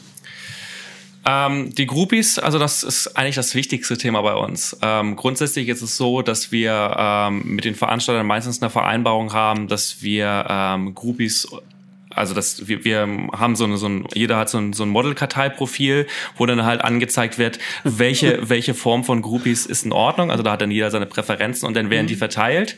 Mhm. Und ähm, im Regelfall, im Regelfall landen wir so bei fünf bis zehn am, äh, am Abend. ja, aber pro Person, ne? Natürlich, selbstverständlich. Ja. Das sind ja eigentlich, also komm. das wäre ja eigentlich total toll, weil dann würden ja offensichtlich mehr als 50 Leute bei jedem, bei jedem Konzert dabei sein. Das wäre ja schon mal was. Ähm, Ach so. Hm. Aber wir haben schon einige Sachen erlebt, aber es ist jetzt auch nicht so, dass wir wie Manta 150 Shows im Jahr spielen, sondern eher so 15. Ähm, besonders herausragend. Ähm, besonders herausragend war natürlich unser erster Auftritt im Volksbad in Flensburg. Das war auch der einzige Auftritt, den wir jemals mit Corpse Paint ähm, bestritten haben, weil wir uns dachten, das macht man ja so. Und dann haben wir das dann auch so gemacht und haben uns dann dabei festgestellt, das fühlt sich nicht gut an. Und ähm, ja, der Sascha, der letzte, der letzte in der letzten Folge hat äh, ja schon darüber abgeledert und gemeint, dass man Corpse auch trägt, wenn man auch ja, wenn man auch die Einstellung dazu hat, wenn dann auch, für ihn ist das, er legt einen Schalter um und wenn er das Corpse-Band drauf hat, dann ist es eine ganz andere Figur. Ja. Auch wenn er sagt, er kehrt so ein bisschen das Innere nach außen. Und äh, so als Stilmittel, das hat er komplett abgetan, hat er gesagt, das äh, ist unauthentisch, das gehört sich nicht und dann ist es auch unehrlich. Und deswegen finde ich, wird er natürlich freuen zu hören, dass sie sagt, okay, das hat nicht zu euch gepasst, deswegen lasst das weg. Das, ähm, das ja, kann ich voll und ganz so unterstreichen. Ähm, und es, ich sehe das auch als Außenstehender genauso. Wenn ich mir eine An äh, Band angucke wie ähm, ähm, was gab es da mal schönes Beispiel? Dem Underground. Äh, hier aus, aus Ostfriesland. Ähm, Funeral Procession. Funeral Procession heißen die so? Ja, ich glaube schon. Ich glaube, die heißen so. Ähm, die sehen halt aus wie, wie Gorgoroth Mitte der 90er. Das ist natürlich volle Kante. Und dann, das, die Musik klingt auch so und dann passt das wunderbar und dann ist alles gut. Aber das passt natürlich null zu einer Band, die halt irgendwie ähm, mit Post-Metal und keine Ahnung was Anleihen dann irgendwie arbeitet und so weiter. Das, das, das haut halt nicht hin. Und ähm, ich habe das, ich habe schon Schwierigkeiten, wenn äh, beim Atmosphärik Black Metal, wenn die, äh, es gibt viele oder was heißt viele, es gibt so ein paar Bands, die ich kenne, die tragen noch Corpse Paint, aber das sieht auch ein bisschen befremdlich aus ja. im Atmospheric Black Metal. Das ist tatsächlich so. Ähm, Am schlimmsten ist es, wenn äh, Session-Musiker in der Band sind, die offensichtlich genrefremd sind und nicht wissen, was sie da machen sollen. Und eigentlich genau das war ja letztendlich bei uns auch der Fall. Aber ähm, das, das war ganz, wo habe ich das da mal gesehen? Wie hieß denn die Band? Das war eine polnische Band, ein polnisches Ein-Mann-Projekt. Die haben in Mannheim mit uns zusammen gespielt. Und da hat der, er sah irgendwie so ein bisschen aus, der Vater hat, glaube ich, Gitarre gespielt. Der hat eigentlich auch Black Metal Ahnung. Und der Schlagzeuger, das war, glaube ich, irgendwie der Onkel. Und äh, der sah halt irgendwie ein bisschen aus, als hätte man irgendwie was weiß ich, Onkel Adam von der, von der LKW-Raststätte äh, dir geholt. So, du setzt dich jetzt ans Schlagzeug, du kriegst jetzt ein bisschen schwarz-weiße Schminke ins Gesicht und dann leg mal los. Und, ähm, das klingt, das klingt wie meine Freunde von Frantic Aggressor aus Berlin. Da ist das, glaube ich, ähnlich. Und ich weiß genau, dass der Erik, der Sänger, ein treuer Zuhörer okay. ist. Beste Grüße. Wundervoll. Der hat das auch, da ist auch die halbe Familie wohl mit drin. Ja, ja, genau. Und ähm, das sieht dann halt irgendwie von außen auch immer ein bisschen schwierig aus. Ähm, so, und dann habt ihr euer ersten Gig mit Corpse Paint, habt ihr gemerkt, das, das ist nicht so euer. Nee, es war nicht so unseres und ähm, ja, ansonsten gab es danach einige andere Gigs, die noch äh, cool waren. Ähm, das erste Mal auf dem Vendetta-Spiel war cool, weil wir in den, ja, da war dann halt irgendwo Umbaupause und wir sind dann in diesem einigermaßen leeren Raum in der Zukunft rausgegangen und dann haben wir Soundcheck gemacht und dann kamen wir wieder und haben angefangen und der war voll. Und hä? Was, was wollen die alle hier? Das war natürlich mhm. irgendwie cool. Und ein Jahr später das ähm, Kultefest in Münster. Münster. Ja, Das war mega gut. Das war ein sehr, sehr, sehr guter Auftritt, ähm, wo wir auch äh, die Reaktion vom Publikum, das war, das war wahnsinnig. Was? Das war halt echt ähm, für uns sehr, sehr überraschend. Vor allem, weil der Auftritt halt ähm, im Vorfeld von vielen Pannen ähm, begleitet war. Ähm, das fing an damit, dass die Gitarre unseres Gitarristen, damals, damaligen Gitarristen, die hatte irgendwie einen weg und er musste dann praktisch noch in Münster, ist er noch losgegangen und hat sich Secondhand eine neue Gitarre geholt vor dem Auftritt. Ähm, unser Basser hatte sich ein paar Tage vor, bevor wir losgefahren sind, also wir sind am Tag davor, ist unser Schlagzeuger, der kam damals aus Kleve bei der an der niederländischen Grenze, ähm, hat er sich einen Tag vorher einen Splitter ins Auge reingehauen. Oh. Und zwar Metallsplitter. Und dann dachte er, geht ja irgendwie, aber ging halt irgendwie nicht. Und dann sind wir mit ihm am Münster, da habe ich ihn in Münster ist er dann losgefahren ins Uniklinikum da oder in die Klinik und musste dann da wirklich noch diesen Splitter dann da rausgenommen bekommen und in Augentropfen. Und er kam wirklich, äh, als wir schon aufgebaut haben, kam er da dann erst äh, in der Sputnikhalle an, durchgehetzt und abgeschwitzt und mit dicken Auge. Und was hättet ihr gemacht, wenn der nicht aufgetaucht wäre, weil das länger gedauert hätte im Krankenhaus? Ja, ohne Bass gespielt, ne? Okay. Das, okay. das wäre eine Alternative gewesen. Ähm, sehr ungeile Alternative haben wir eigentlich auch schon mal gemacht. Äh, das war das war ein sehr guter Auftritt. Ähm, am nächsten Tag hätten wir in Frankfurt im Klapperfeld spielen sollen. Dieser Auftritt äh, fand nicht statt weil unser damaliger Schlagzeuger einem Gast, mit dem wir uns vorher unterhalten haben, der auch ganz, ganz netter Kerl erschien, ähm, angeboten hatte, er könne doch seine Jacke, wenn es Probleme gibt, einfach bei unserem Merchandise ablegen. Es ging darum, der hatte Diskussionen mit dem Veranstalter, weil ein äh, Aufnäher einer Band drauf war, die den äh, Leuten da vor Ort nicht passte. Äh, was ich. Ja, komm, hau raus. Welche Aufnäher war das? Ähm, ich meine, es war Satanic Warmaster. Ich bin mir aber nicht hundertprozentig sicher. Oh. Ähm, okay. Kann ich, ja, meinetwegen, wenn das der, die, die, ähm, die äh, Gatekeeper Policy vom Club ist, dann ist das halt eher irgendwie so. Dann kann man sich, kann man das ankündigen und dann kann, muss man sich auch irgendwie daran halten. Ich meine, das sind ja schließlich Hausregeln. Ähm, und dann ist das eben so. Aber äh, das Problem war dann, dass unser Schlagzeuger gesagt hat, hey, dann leg doch einfach deine Jacke bei uns ab und Problem gelöst meinte er dann halt auch so zum Veranstalter. Das fand der Veranstalter nicht gut und hat dann gesagt, ihr dürft hier heute Abend spielen, aber ihr seid hier nicht mehr erwünscht. Das musste man erstmal, oh. das, das musste man erstmal sacken lassen und da dachte mir so, na gut, ähm, habe mich kurz mit meinen Leuten beraten und haben dann gesagt, na dann suchen wir uns ein Hostel und spielen halt nicht. Und äh, das, das war mir dann auch so doof. Das war dann tatsächlich ähm, von einem Tag auf den anderen zwei krasse Extreme, die wir da, äh, die wir da geboten haben. Also nach dem wirklich frenetisch abgefeierten Auftritt in Münster kam dann halt so eine Hä? Nullnummer da irgendwie aus Frankfurt bei rum.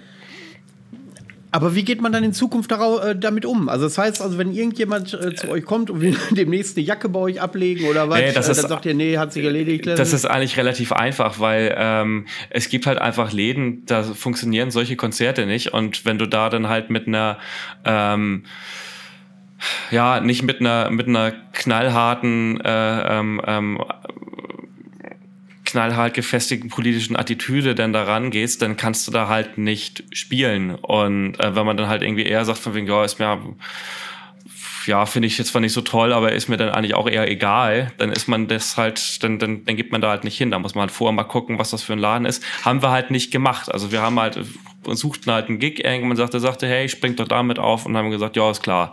Habe ich weder über den Laden informiert, noch über die Veranstalter, noch und so weiter und so fort. Und ähm, das ist halt einfach Dummheit. Also das war okay. dumm von mir, dass ich das hätte von vornherein halt sagen äh, können, wow, ich glaube, das passt so nicht oder ich kenne euch nicht. Das heißt, dann, das, ja. Aber dann habt ihr äh, diesen Abend, wenn ihr gesagt habt, okay, ihr spielt da nicht, äh, dann war das auch ein Griff ins Portemonnaie bei euch. Dann habt ihr auch die Tour darunter selbst finanziert oder habt ihr wenigstens da Spritgeld oder was vom Veranstalter bekommen? Nee, das haben wir natürlich nicht. Nee, nee, klar. Also das hätte ich auch gar nicht angenommen, weil nach der Aussage war für mich dann halt auch die, die, die, also ganz im Ernst, alles schön und gut. Ich kann, ich kann das alles verstehen. Ich möchte hier niemanden auch irgendwie von, von Bekannten oder so vor den Kopf stoßen, die, die halt auf jeden Fall aus der linken Szene kommen ähm, und die so eine, ähm, so eine Reaktion Situation auch eventuell nachvollziehen können und das alles in Ordnung, meinetwegen. Aber zum, zu einer Band hinzugehen, bevor sie gespielt haben, am Abend des Auftritts und zu sagen, du darfst hier spielen, aber bist hier nicht erwünscht, das ist halt einfach, das geht halt einfach nicht. Das ist hart assi. Also ich finde es hart assi.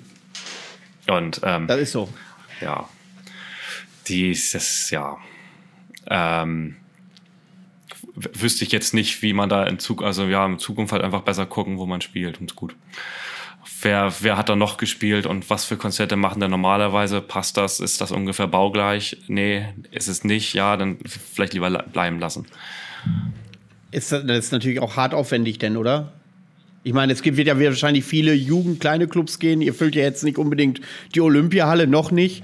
Ähm, Nein. Das ist doch dann wirklich harte Recherchearbeit. Und jetzt mal angenommen, ihr äh, wollt wirklich mal eine kleine Tour machen und ihr müsst dann jeden Laden da mal durchleuchten, ob ihr da, ich meine, ob ihr da passt, klingt ja auch schon wieder scheiße, weil ich bin fest davon überzeugt, dass eigentlich keiner ein Problem mit euch haben sollte. Ähm, naja, aber äh, man sollte vielleicht auch als Band trotzdem einfach mal gucken, wo spielt man denn. Also das, äh, glaube ich, macht jede Band so und mir, wir halt mittlerweile auch. Also ich, das, also du veranstaltest ja deine Touren. Wir haben ja keine Booking-Agentur, die das, das für uns bucht, sondern ich muss halt mhm. eh irgendwie gucken, kenne ich da jemanden und äh, kann ich da jemanden fragen und so weiter. Das läuft ja sowieso meistens immer nur, geht ja eigentlich immer nur dann, wenn ich irgendjemand weiß, okay, frag mal den, ähm, den kannst du mal per Facebook anschreiben und dann können wir mal gucken, ob das irgendwie was wird. Und da weiß man ja eigentlich, mit wem man denn zu tun hat. Und wenn man dann halt sieht, okay, ähm. da hat ähm. zum Beispiel jetzt auch, keine Ahnung, Konzerte von äh, Wiedergänger oder Evil Warriors oder sowas veranstaltet, dann kann ich mir vorstellen, ja, okay, der weiß offensichtlich, wie man mit Metal-Fans umgeht und dann ist gut. Also das ist ja okay. eine relativ relativ. Ähm, Wo ist denn da bei euch die Grenze? Da rede ich jetzt nicht vom Asgard 3 Fest, aber wenn äh, gibt es so Festivals, äh, wo äh, du von vornherein sagen würdest, okay, äh, nett, dass ihr anfragt, aber wir kommen auf keinen Fall? Ähm, ja, ich glaube, so eine, äh, so, eine, so eine Veranstaltung in Finnland, das Stilfest, würde ich wahrscheinlich ausschlagen, weil ich mir denke, nee, das, das muss nicht sein. Auch wenn da so Bands wie Sodom spielen. Habe ich auch, habe ich auch gerade gesehen, habe ich auch gerade gesehen und habe mir dann auch gefragt, hm, ähm, ich glaube, eine Band wie Sodom kann sich relativ, kann sich das, ich sag's mal so, erlauben, weil die gebucht werden in einem kommerziellen Rahmen. Und Sodom halt immer noch Leute sehen möchten und äh, kommerzielle Veranstalter sich denken, ein Sodom-Konzert in meinem Laden, na gut, der Laden also mit Sicherheit 75 Prozent gefüllt sein, jetzt einfach mal nur eine Zahl gesagt und das halt in einem kommerziellen Bereich funktioniert. Ähm, unsere Konzerte haben ja keinen kommerziellen Charakter. Das heißt, die, die Veranstalter, die das vor Ort machen, sind alles Leute, die machen das ohne danach irgendwie einen Euro zu sehen oder vielleicht ein bisschen, ähm, ähm, was weiß ich, keine Ahnung was, äh, ein paar Spesen davon dann irgendwie mal absetzen zu können. Und das mhm. war es dann auch so. Und entsprechend kannst du da, wenn du das so machst, wenn du es mit Herzblut machst und wenn du es ähm, DIY machst und wenn du das ohne kommerziellen Gedanken machst, halt viel mehr nach ähm, individueller Ausprägung machen. Und wenn du dann siehst, da spielt eine Band, eine von tausend Bands, die finde ich zwar gut, aber die haben irgendwie letztes Jahr mit Horner auf dem Stilfest gespielt spielst du dann halt nicht mehr da. Und ähm, das heißt, wenn ich da spielen würde, könnte ich danach wahrscheinlich in, zumindest in den Läden, in denen wir normalerweise spielen, nicht mehr spielen. Abgesehen davon finde ich auch selber für mich persönlich, ich glaube nicht, dass das eine Veranstaltung wäre, wo ich das Umfeld ähm, so cool finden würde, dass ich mir denke, das, das, sind, das ist eine gute, lohnenswerte Veranstaltung. Also dafür sind wir nicht in diesen, in diesen True Black Metal Ding auch einfach nicht drin. Ich weiß, da spielt True Sodom Metal, da nicht nicht, da spielt Sodom und nicht nicht äh, True Sodom machen auch kein True Black Metal, aber naja, du weißt, glaube ich, worauf ich hinaus will. Ich glaube, das ist halt eine Veranstaltung ja, ja, für, äh, in denen es relativ wenig Hipster gibt. ja, richtig. Und äh, dieses, ja, ähm, da sagst du was. Wie äh, lebt ihr denn mit diesem Label, was euch dann hier und da vielleicht mal aufs Auge gedrückt wird, wie Hipster Black Metal und Zecken Black Metal und äh, wenn das alles so ja diffamiert abgetan wird, ohne sich letztendlich auf die Qualität eurer Musik zu beziehen. Ja, den meisten Leuten ist es ja dann offensichtlich ja trotzdem relativ egal, weil wir genügend Anfragen für Konzerte reinkriegen und weil wir ähm, genügend positives Feedback für unsere Musik reinkriegen. Also insofern, das äh, ist, glaube ich, einfach nur die laute Internetblase, die man dann halt irgendwie so hört, wo das denn gelabelt wird.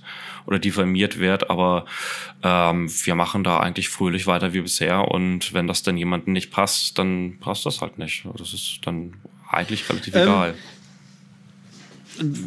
Wenn ich jetzt so deine Historie betrachte, wie wir sie eben besprochen haben, was du alles so gehört hast, ähm, dann hast du ja schon ganz viel Berührungspunkte oder sagen wir so, du bist halt in diesem True Black Metal Bereich groß geworden und musst dich ja dahingehend dann verändert haben, dass du dich äh, entfernt hast ein Stück weit davon, weil du ja jetzt mit deiner Band in eine etwas andere Richtung gehst. Wie war denn da die Entwicklung, zu sagen, okay, ich verabschiede mich jetzt von diesem klassischen Black Metal, aus dieser klassischen Black Metal-Ecke hin zu dem alternativen, avantgardistischen neuen Black Metal, die neue Sparte? Ja, da glaube ich, ähm, siehst du mehr, mehr bewusste Entwicklung drin, als tatsächlich ähm, stattgefunden hat. Es war einfach eine Labelwahl, okay. die, ähm, die gab es und wir haben die fühlten uns da gut aufgehoben bei Vendetta Records und haben halt dieses Label gewählt.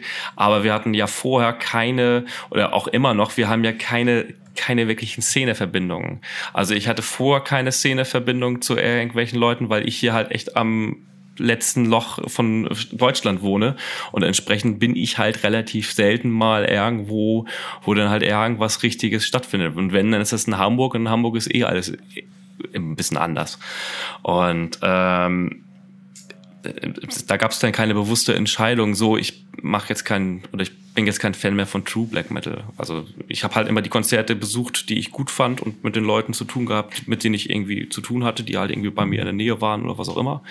Und dann sind es jetzt halt irgendwie andere Leute, aber das war jetzt keine bewusste Entscheidung. Also es, man hat natürlich drüber nachgedacht, weil man sich natürlich der Außenwirkung des Labels bewusst war, aber sie sich gedacht, naja gut, eigentlich ja ganz schön. Ähm, woran, Oder wann war woran, der, lass mal anders gefragt, wann war denn der, wann war denn der Moment, wo du gemerkt hast, okay, äh, gerade mit dieser Entscheidung Vendetta Records, äh, war euch da bewusst, dass ihr dann dieser True Black Metal Schiene, hat nicht den Kampf angesagt, hat wäre ein bisschen äh, äh, zu weit ausgeholt, aber so ein bisschen, ja, den Rücken gekehrt auch nicht, aber dass ihr euch da ein bisschen von entfernt. Ja, das war uns bewusst, ähm, aber dafür haben wir ähm, ein super tolles Label gewonnen. Also äh, Frage, ähm, was steht in einem guten Plattenvertrag eines Underground-Labels?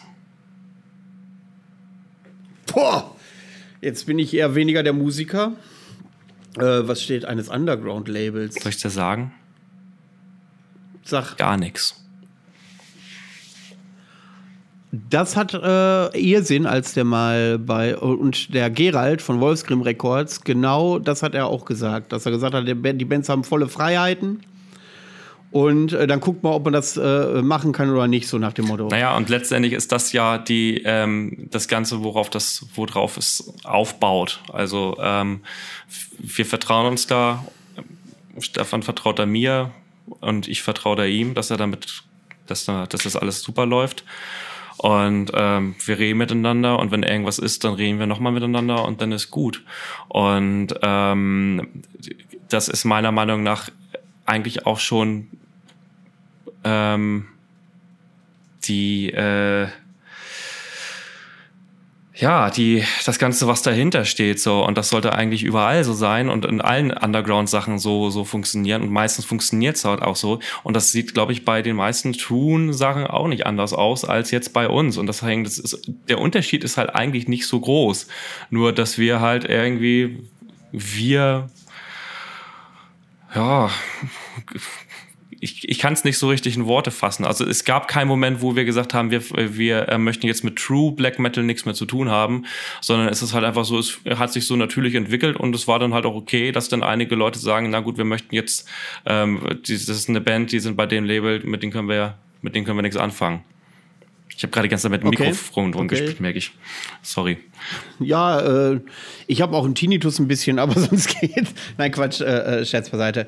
Ähm, ja, das äh, klingt für mich schlüssig. Äh, und äh, bitte verste verstehe meine Fragestellung nie als Vorwurf oder so. Ähm, das ist ähm, einfach nur rein Interesse halber. Alles gut.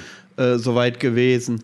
Ähm, wie ist denn wenn du jetzt die Black Metal-Szene so mit drei, vier Adjektiven beschreiben müsstest, äh, wie würdest du das tun und warum? Also der aktuelle Zustand der Black Metal-Szene, die in meinen Augen sehr gespalten ist sogar. Ich weiß gar nicht, ja, in drei Adjektiven. ähm, lebendig. Satan. Freedom. ähm, ich, ich finde sie ehrlich, ich, ich empfinde es nicht als sonderlich gespalten. Also ich, ähm, ich, da gibt es halt irgendwie ein paar Leute, die sagen, ne, ich mag damit nichts zu tun haben und ein paar Leute sagen, ich mag damit nichts zu tun haben. Dann gibt es irgendwie einen großen Pulk an Menschen in der Mitte, die sagen, Gott, mir ist das eigentlich alles recht. Und ähm, ich, ich sehe das, ich sehe da nicht so diese, diese große gesellschaftliche Spaltung, die wir in einigen Bereichen in der Gesellschaft halt haben, sehe ich irgendwie im Black Metal nicht ganz so. Also ähm, natürlich gibt es dann halt irgendwie krasse Beispiele. Da gibt es dann halt einmal die, die Leute, die sagen, äh, du darfst nicht mit den Patch auf mein Konzert und dann gibt es die anderen Leute, die sagen, ähm, du, du darfst nicht mit einem Rollkragenpullover auf mein Konzert, jetzt mal so übertrieben und dumm ausgedrückt. Ähm, das gibt's dann halt überall und da muss man halt irgendwie mit klarkommen. Und ich glaube, wenn man einfach manchmal kurz miteinander redet, ist das dann auch meistens irgendwie gegessen. Aber und da kommt komme ich zu dem Punkt, dieses Miteinander reden. Ja. Ich glaube, äh, das ist hier und da ist das, glaube ich, der äh, schwierige Faktor. Äh, ich ob ich jetzt jemanden von Satonic Warmaster mit jemanden von schlag mich tot, der Weg einer Freiheit an einen Tisch bringe, um eine Debatte zu führen. Ja, das ist ja aber ähm, auch. Ich glaube, da würden sich beide ein Stück weit verweigern. Wozu dann auch? Also, das, das bringt ja nichts. Also, ähm, zu, aber dann kann man nicht einfordern, dass man miteinander reden soll. Entweder redet man miteinander oder man. Ja, aber es geht ja, es geht ja jetzt ähm, bei dem, bei dem Miteinander reden ähm, nicht zwangsweise auf, auf so, ver, so verhärtete Positionen. Also ich meine, das, das sind ja nur zwei, oder zumindest das, das, das Werwolf-Beispiel von den Satanic Warmaster ist ja schon relativ krasses.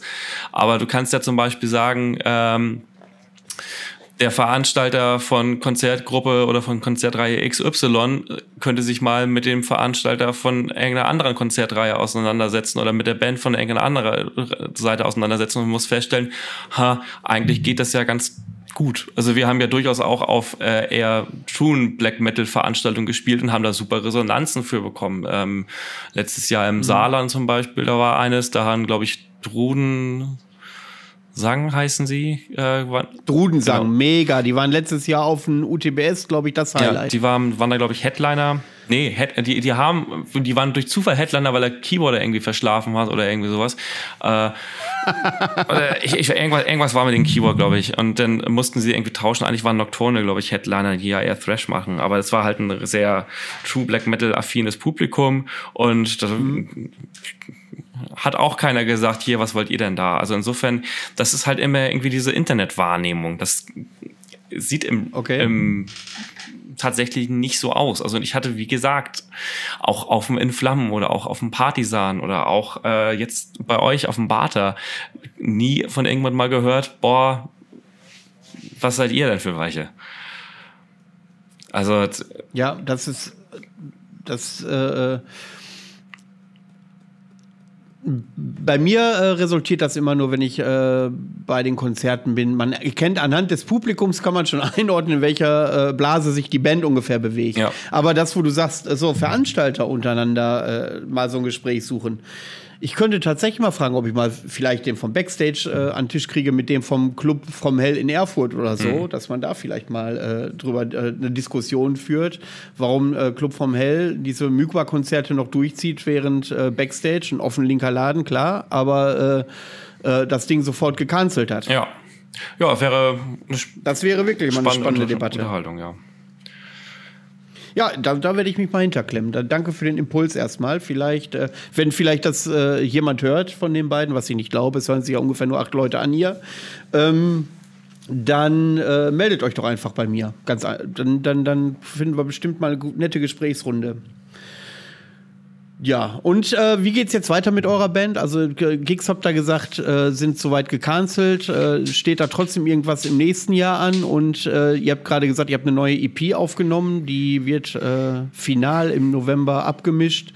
Ähm, einen kleinen Ausblick. Wie geht's bei euch weiter? Also es wird nächstes Jahr aller Voraussicht nach, wie gesagt, eine neue EP geben und es gibt natürlich den, hoffentlich die gesamten abgesagten Konzerte aus 2020, die dann alle in 2021 rutschen. Das ist dann unter anderem ja auch das Barter Metal Open Air.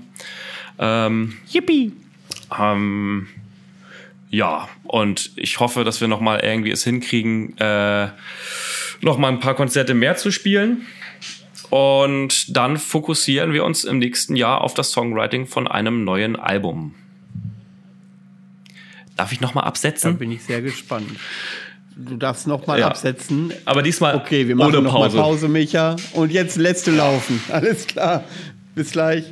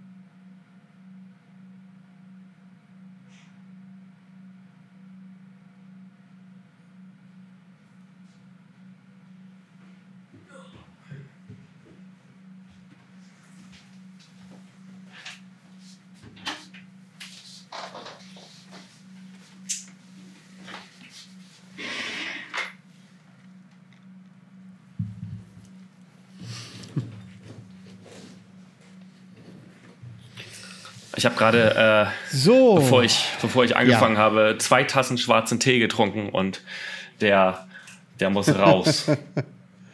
der muss raus, spült die Niere durch. So, dann kommen wir jetzt auch langsam zum Endspurt. Wir haben schon anderthalb Stunden. Wenn wir jetzt fünf Alben besprechen, dauert das sicherlich auch noch ein bisschen. Ja, ja. Oder ist noch irgendwas, was du, oder ist noch irgendwas, was du äh, äh, noch mal ansprechen möchtest? Irgendwas Besonderes, was du der Welt teilhaben lassen willst?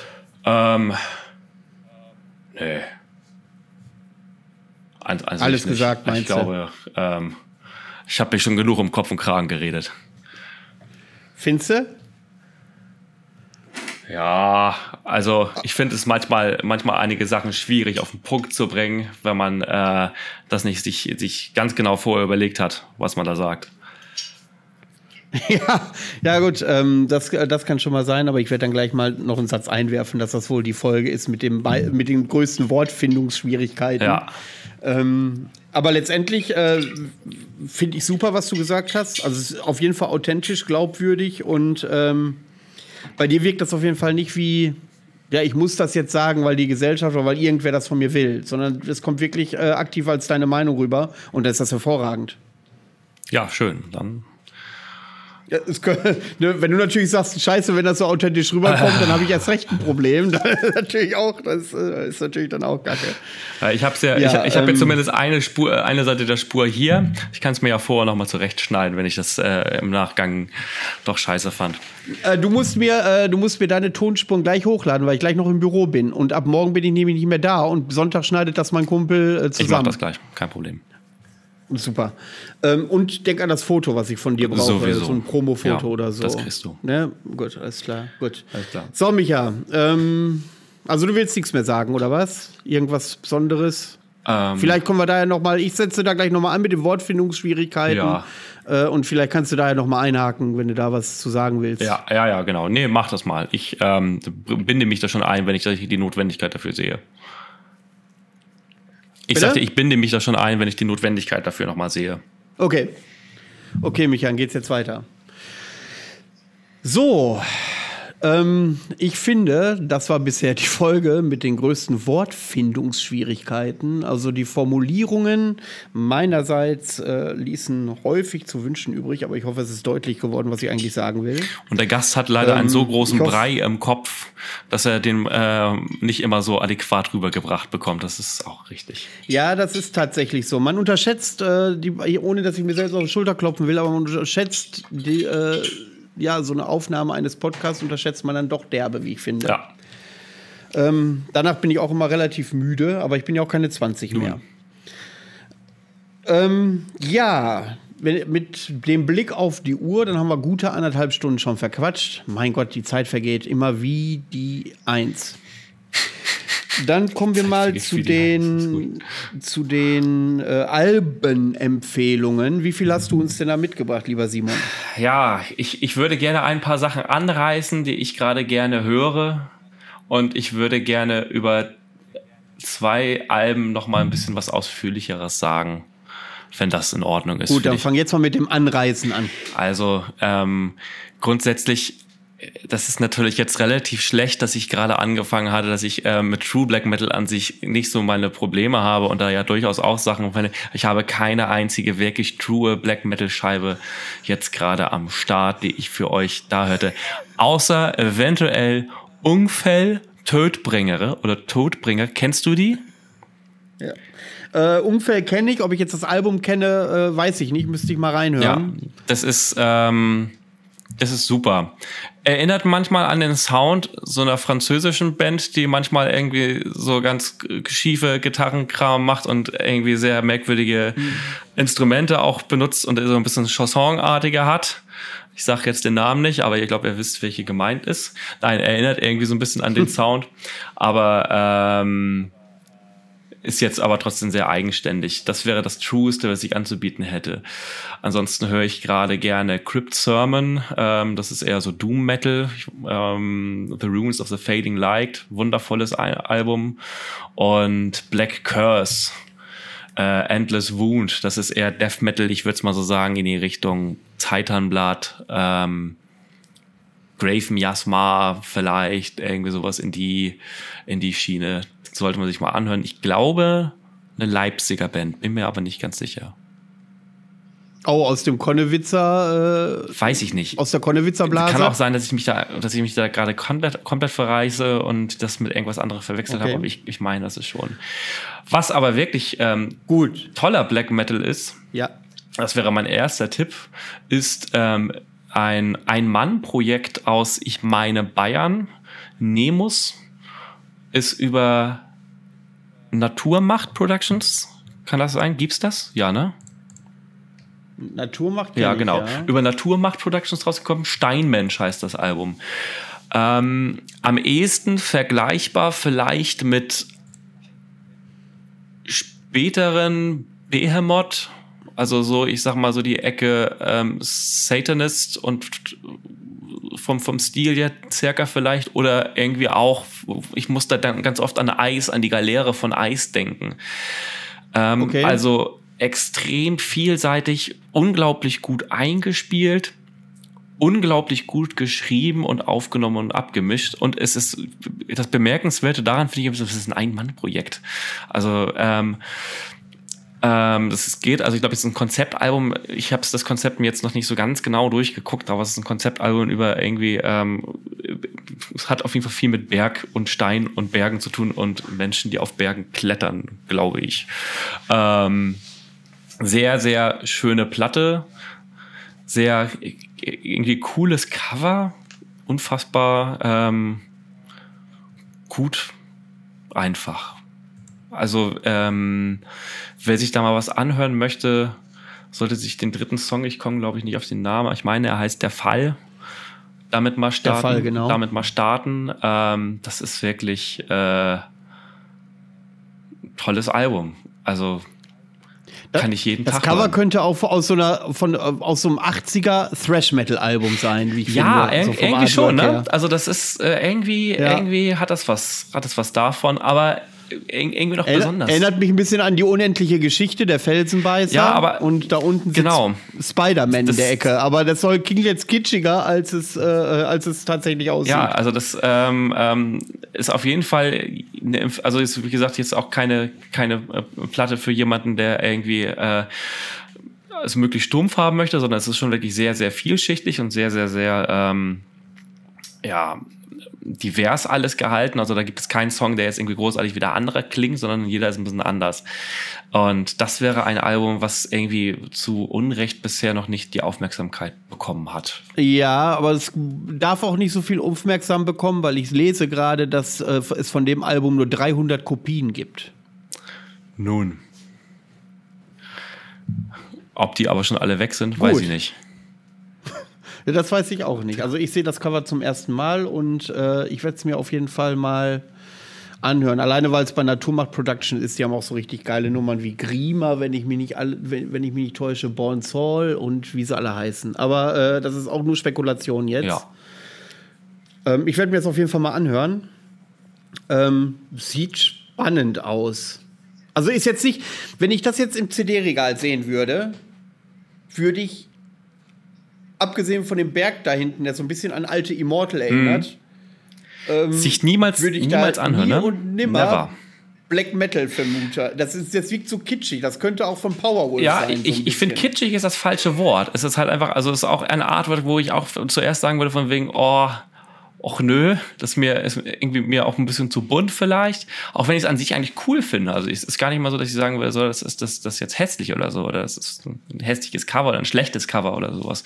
Ähm, ich finde das nicht falsch verstehen, so habe ich das nee, nicht gemeint. Ich weiß, ich weiß, genau. Aber es ist halt auch nichts, wo ich sagen würde, ich weiß auch gar nicht, wie ich auf die Platte gekommen bin, ehrlich gesagt. Irgendwann habe ich die mal gehört. Ich weiß nicht, vielleicht irgendwie so eine Spotify Playlist oder irgendwie sowas. Irgendwann habe ich mir gedacht, boah, geil, was ist das denn? Und ähm, ja, wie gesagt, also wenn man ähm, vielleicht mit neueren Eis, aber auch mit äh, so ein bisschen, bisschen ähm, ähm, mit so Sachen wie Behemoth klarkommt, dann sollte man sich das mal anhören. Ja. Sehr gut. Ich höre mir das auf jeden Fall mal an. Äh, jetzt bin ich wirklich sehr gespannt. Gerade wenn es so 300 Kopien gibt, vielleicht will ich ja noch eine abgreifen. Also es ähm, ist auch ähm, schön irgendwie mit diesem, dieses Konzept lebt halt da wirklich. Also man, äh, ohne dass ich jetzt genau weiß, um was, um was es jetzt da genau geht, äh, ist das halt irgendwie durch, durch, den, durch den Gesang, der halt irgendwie so, so heraussticht, weil er mal so ist, mal singt er, mal schreit er total besessen, mal grunzt er und so weiter, ist das halt alles sehr, ja, sehr tief. Okay. Aber die Geschichte kann man schon erahnen, wenn man äh, die Titelliste Auf jeden sieht. Fall, ja. Das fängt an mit der genau. Berg, als wenn man davor steht, dann der Stieg, als wenn er gerade hochgeht, der Fall, als wenn er kurz stürzt, das Herz. Also das liest sich schon spannend wie eine kleine Geschichte. Also ich werde da definitiv mal rein. Das auf jeden Fall, ja. Ich danke dir jedenfalls erstmal für deinen ersten mhm. Tipp. Das ist, hat sich ja schon mal gelohnt. Gut, äh, meins ist weniger spektakulär. Äh, für alle Leute, die so ein bisschen auf, äh, ja, wie soll ich sagen, Sauer Winterfülles, Wolves in the Throne Room stehen. Mhm. Ähm, ich rede von, hoffentlich spreche ich es richtig aus, Drimis Vinteri. Äh, die kommen, wenn mich nicht alles täuscht. Lass mich mal kurz überlegen. Boah, keinen blassen Schimmer, komme ich jetzt nicht drauf. Ähm, die sind auf jeden Fall bei Australia Records. Da liegt das. Ah, nee, aus Chile. Jetzt habe ich wieder aus Chile. Äh, ja, sauer, Winterfülles. Ähm, es ist, ich muss sagen, im Normalfall hätte ich äh, das Album wahrscheinlich nicht empfohlen, weil es doch sehr, sehr atmosphärisch ist. Das geht schon für viele vielleicht eine Spur zu viel Düdeldü. Aber wenn man in der Musik ist und denkt, jetzt müsste man richtig schönes, halbschnelles Riff kommen, mhm setzt es auch genau dann ein. Also das ist wirklich ähm, ein Album, das kann man sich gut bei der Autofahrt anhören, wenn man ein bisschen nachdenklicher ist. Äh, ohne jedoch den Partyansatz, wenn man das so sagen darf, zu vernachlässigen. Also die haben dann einen guten Mix. Äh, Chile ist äh, generell äh, rückt das immer mehr in meinen Fokus. Da gibt es schon die eine oder andere Band, die ich äh, kurzfristig kennenlernen durfte. Und da habe ich bisher so richtig schlechte Sachen auch noch nicht gehört aus Chile. Das ist witzig. Aber wahrscheinlich dringen ja sowieso nur die guten Klamotten durch. Also ich, ähm, ich, ich wenn ich jetzt nachdenke, fällt mir jetzt gerade nicht bewusst eine Band aus Chile ein. Allerdings bin ich auch nicht so der Landkartenmann. Äh, Ja, Sekunde. Ich habe neulich eine gehört. Ähm, sag mal. Die haben auch beim Dark Troll Festival gespielt, letztes Jahr. Mhm. Äh, da muss ich mal kurz recherchieren. Die ist äh, bekannter auf jeden Fall. Da muss ich mal gucken.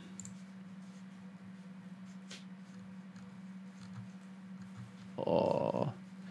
In der Zeit kannst du ja schon mit deinem zweiten Album anfangen. Ja, ich finde das mal. in der Zwischenzeit. Ähm, Hail Spirit Noir. Eden in Reverse. Ähm, kennst du Hail Spirit Noir? Glaube ich nicht. Aber ich habe, wie gesagt, mit Namen habe ich okay. Äh, nicht so. Das ist eine griechische Band aus Thessaloniki. Ähm, kommen die? Das weiß ich, weil ich war mal in Thessaloniki, als ich irgendwie zwölf war oder sowas. Ähm, ja, weiß ich nicht. Also jetzt äh, sollte, sollte man sich auf jeden Fall mal anhören. Ich sag mal, ähm, starte doch einfach mal mit dem Song The First Ape on New Earth. Das ist, finde ich, der äh, repräsentativste Song von der Band, von dem Album, was ich hier empfohlen habe, Eden in Reverse. Basti, unser Sänger, fand ich schon längere Zeit cool. Ich habe da nicht so den Zugang sofort zu gefunden, ähm, was relativ witzig ist, weil im Prinzip die Band das Gegenteil von allem ist, was Basti gut findet, aber egal. Und bei dem neuen Album bin ich jetzt auch eingestiegen. Stellt dir mal vor, Pink Floyd vor der Dark Side on the Moon machen eine werden interpretiert von aktuellen Enslaved, während der Opeth-Gitarrist im Proberaum mit dabei steht und dann machen die gemeinsam Musik. Ich hasse solche Beschreibungen, aber tatsächlich trifft es das relativ gut. Also es ist Psychedelik, Black Metal, trippy, progressive, keine Ahnung was. Also wie gesagt, für jeden, der jetzt irgendwie so sagt, ähm, ja, also mit Prog habe ich das nicht so oder so Psychedelik, hm, weiß ich jetzt, also auch nicht so meins, hörst dir gar nicht an. Ähm, vergess alles, was ich jetzt sage, ist es nicht deine Musik. Mach's nicht an, tu dir das nicht an. Es ist aber für jeden, der irgendwie so ein bisschen auch was anfangen kann mit, äh, ja, ich, ich höre da irgendwie Enslaved, also neuere Enslaved und ich höre da auch irgendwie ein bisschen Opeth raus, so durch die Songstrukturen und so weiter. Aber da ist halt auch echt ganz viel wilder Synthesizer und, und, und, und, und komischer Kram und kaut sich alles und irgendwie sehr, sehr, sehr eigenwillig billig. Und ähm, die anderen Sachen, die sie vorher rausgebracht hatten, fand ich irgendwie schon eine Nummer zu wild. Vielleicht finden das ja andere Leute dann irgendwie geiler. Aber das Album ist wirklich wundervoll. Eden on Reverse von Hail Spirit Noir und wie gesagt, um einen guten Eindruck von der Platte zu bekommen, The First Ape on New Earth wäre ein toller Song dafür. Da bei mir ist das so, entweder hasse ich es oder liebe ich es. Also da kann ich nicht sagen, ja. okay, äh, ja, das genau. ist äh, schwierig. Also da muss ich mir das tatsächlich selbst mal anhören, ähm, um das für mich zu beurteilen, ob ich das gut finde oder nicht. Ähm, mit der Beschreibung würde ich sagen, habe ich sowas noch nie gehört. Ja, das hast du auch noch ähm, nie gehört, weil sowas, also ich habe das auch noch nie gehört. ich habe das, okay. das, das, das gibt's, habe ich noch nie in der Form gehört. Ähm, Enslave sind ja manchmal auch so ein bisschen psychedelisch aber halt nicht, ja. halt nicht so. Ähm, ich habe übrigens die Band aus Chile herausgefunden und zwar rede ich von Sol Sistere. Vielleicht hast du davon Ja, stimmt, die kenne ich ja. Ja, genau. Ja, aber ich ja, habe das genau, auch nicht so das ist, äh, ja. Da haben wir das auf jeden Fall abgefrühstückt. Erstmal. Ähm, ja, dann komme ich mal zu meiner zweiten Band. Und zwar geht es ja für mich äh, morgen schon nach Rostock. Ja. Äh, zum Stahlbeton. Wenn ihr das hört, ist das schon zwei Wochen her. Und äh, da habe ich meine alte Liebe zu Wanda aus äh, Halle wiederentdeckt. Unglaublich gute Band. Und da ja. rede ich von der 2019er Zyklusalbum. Wahnsinnig gutes Teil. Das ist ein richtig gutes Ding. Ähm, sehr tiefgründig, sehr anspruchsvoll. Das Album ist komplett durchdacht und ausdrucksstark. Und wenn man die Band mal live erleben darf, und ich sage in dem Bezug wirklich darf, dann tut euch das tatsächlich an, weil live ist das noch mal eine Spur wuchtiger, noch mal eine Spur emotionaler, intensiver und auch eine Spur rock'n'rolliger als auf dem Album. Mhm. Ähm, die, 2009, äh, die 2019er Zyklus ist an vielen Stellen ja schon besprochen worden. Deswegen äh, habe ich mich zuerst gefragt, ob ich die überhaupt erwähnen brauche, muss, kann, darf, keine Ahnung. Aber das Album ist einfach zu gut. Das ist tatsächlich zu gut und äh, ja, schließt nahtlos. Also, wenn das Debütalbum, ich rede nicht von der EP, sondern vom Album, dieses Landlose Ufer kennt, das ist ähnlich aber professioneller und weiterentwickelt. Ich finde auch immer, ich habe ja auch immer schwer, äh, Schwierigkeiten, Attribute zu finden, um ein Album zu beschreiben. Aber ähm, ja, Wanda dürfte Gott sei Dank den meisten auch ein Begriff sein. Und äh, ich freue mich da unfassbar am Wochenende die Band wieder bei uns im kleinen Bunker ja. sehen zu dürfen. Ähm, zumal die jede Bühne mit so einer Präsenz füllen. Ja. Das ist schon, äh, ich bin gespannt, wie die das bewältigen wollen, ja.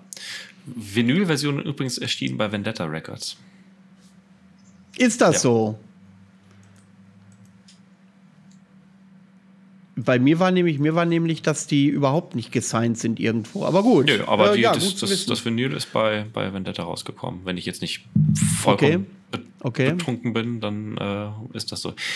Die habe ich, ähm, ich bin mir nicht ganz sicher, aber ich meine, die habe ich sehen wollen auf dem In Flammen Open Air 2019, als wir da auch gespielt haben. Allerdings hat sich durch einen Verkehrsstau unsere Anreise so lange hingezogen, dass wir tatsächlich erstmal unser Zelt aufgebaut haben, beziehungsweise in meinem Falle hingeworfen haben, ähm, als die gerade schon voll im Set waren. Und da hatte ich gerade nach irgendwie acht Stunden Autofahrt die normalerweise nur fünf Stunden dauert, echt keinen Bock mehr noch. Ja, da will man jetzt das Zelt aufbauen, dass man überhaupt Feierabend hat. Ich kenne ja, das Problem. Ja. Aber da sagst du was, ich habe die auf dem Fimbul Festival das letzte Mal gesehen. Äh, das erste Mal tatsächlich dies Jahr auf den Frostfeuernächten und äh, ja, live eine absolute Macht. Ja. Unbedingt ansehen.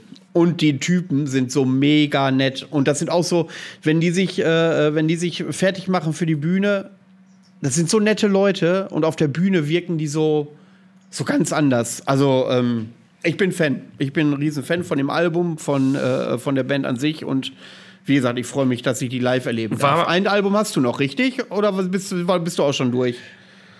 Ja, ich könnte euch gerne noch was zu Jenny Beth erzählen, aber das wird dem Publikum von des Podcasts nicht gefallen. Es ist eine, ich glaube, britische Singer-Songwriter. Nee, Singer-Songwriter ist das auch nicht. Die hat eine äh, Independent Band, die heißen Savages, glaube ich, die kenne ich jetzt ehrlich gar nicht und bin euch das, das, auf das Soloalbum davon auf, auf die Spur gekommen. Ähm, to Love is to Live.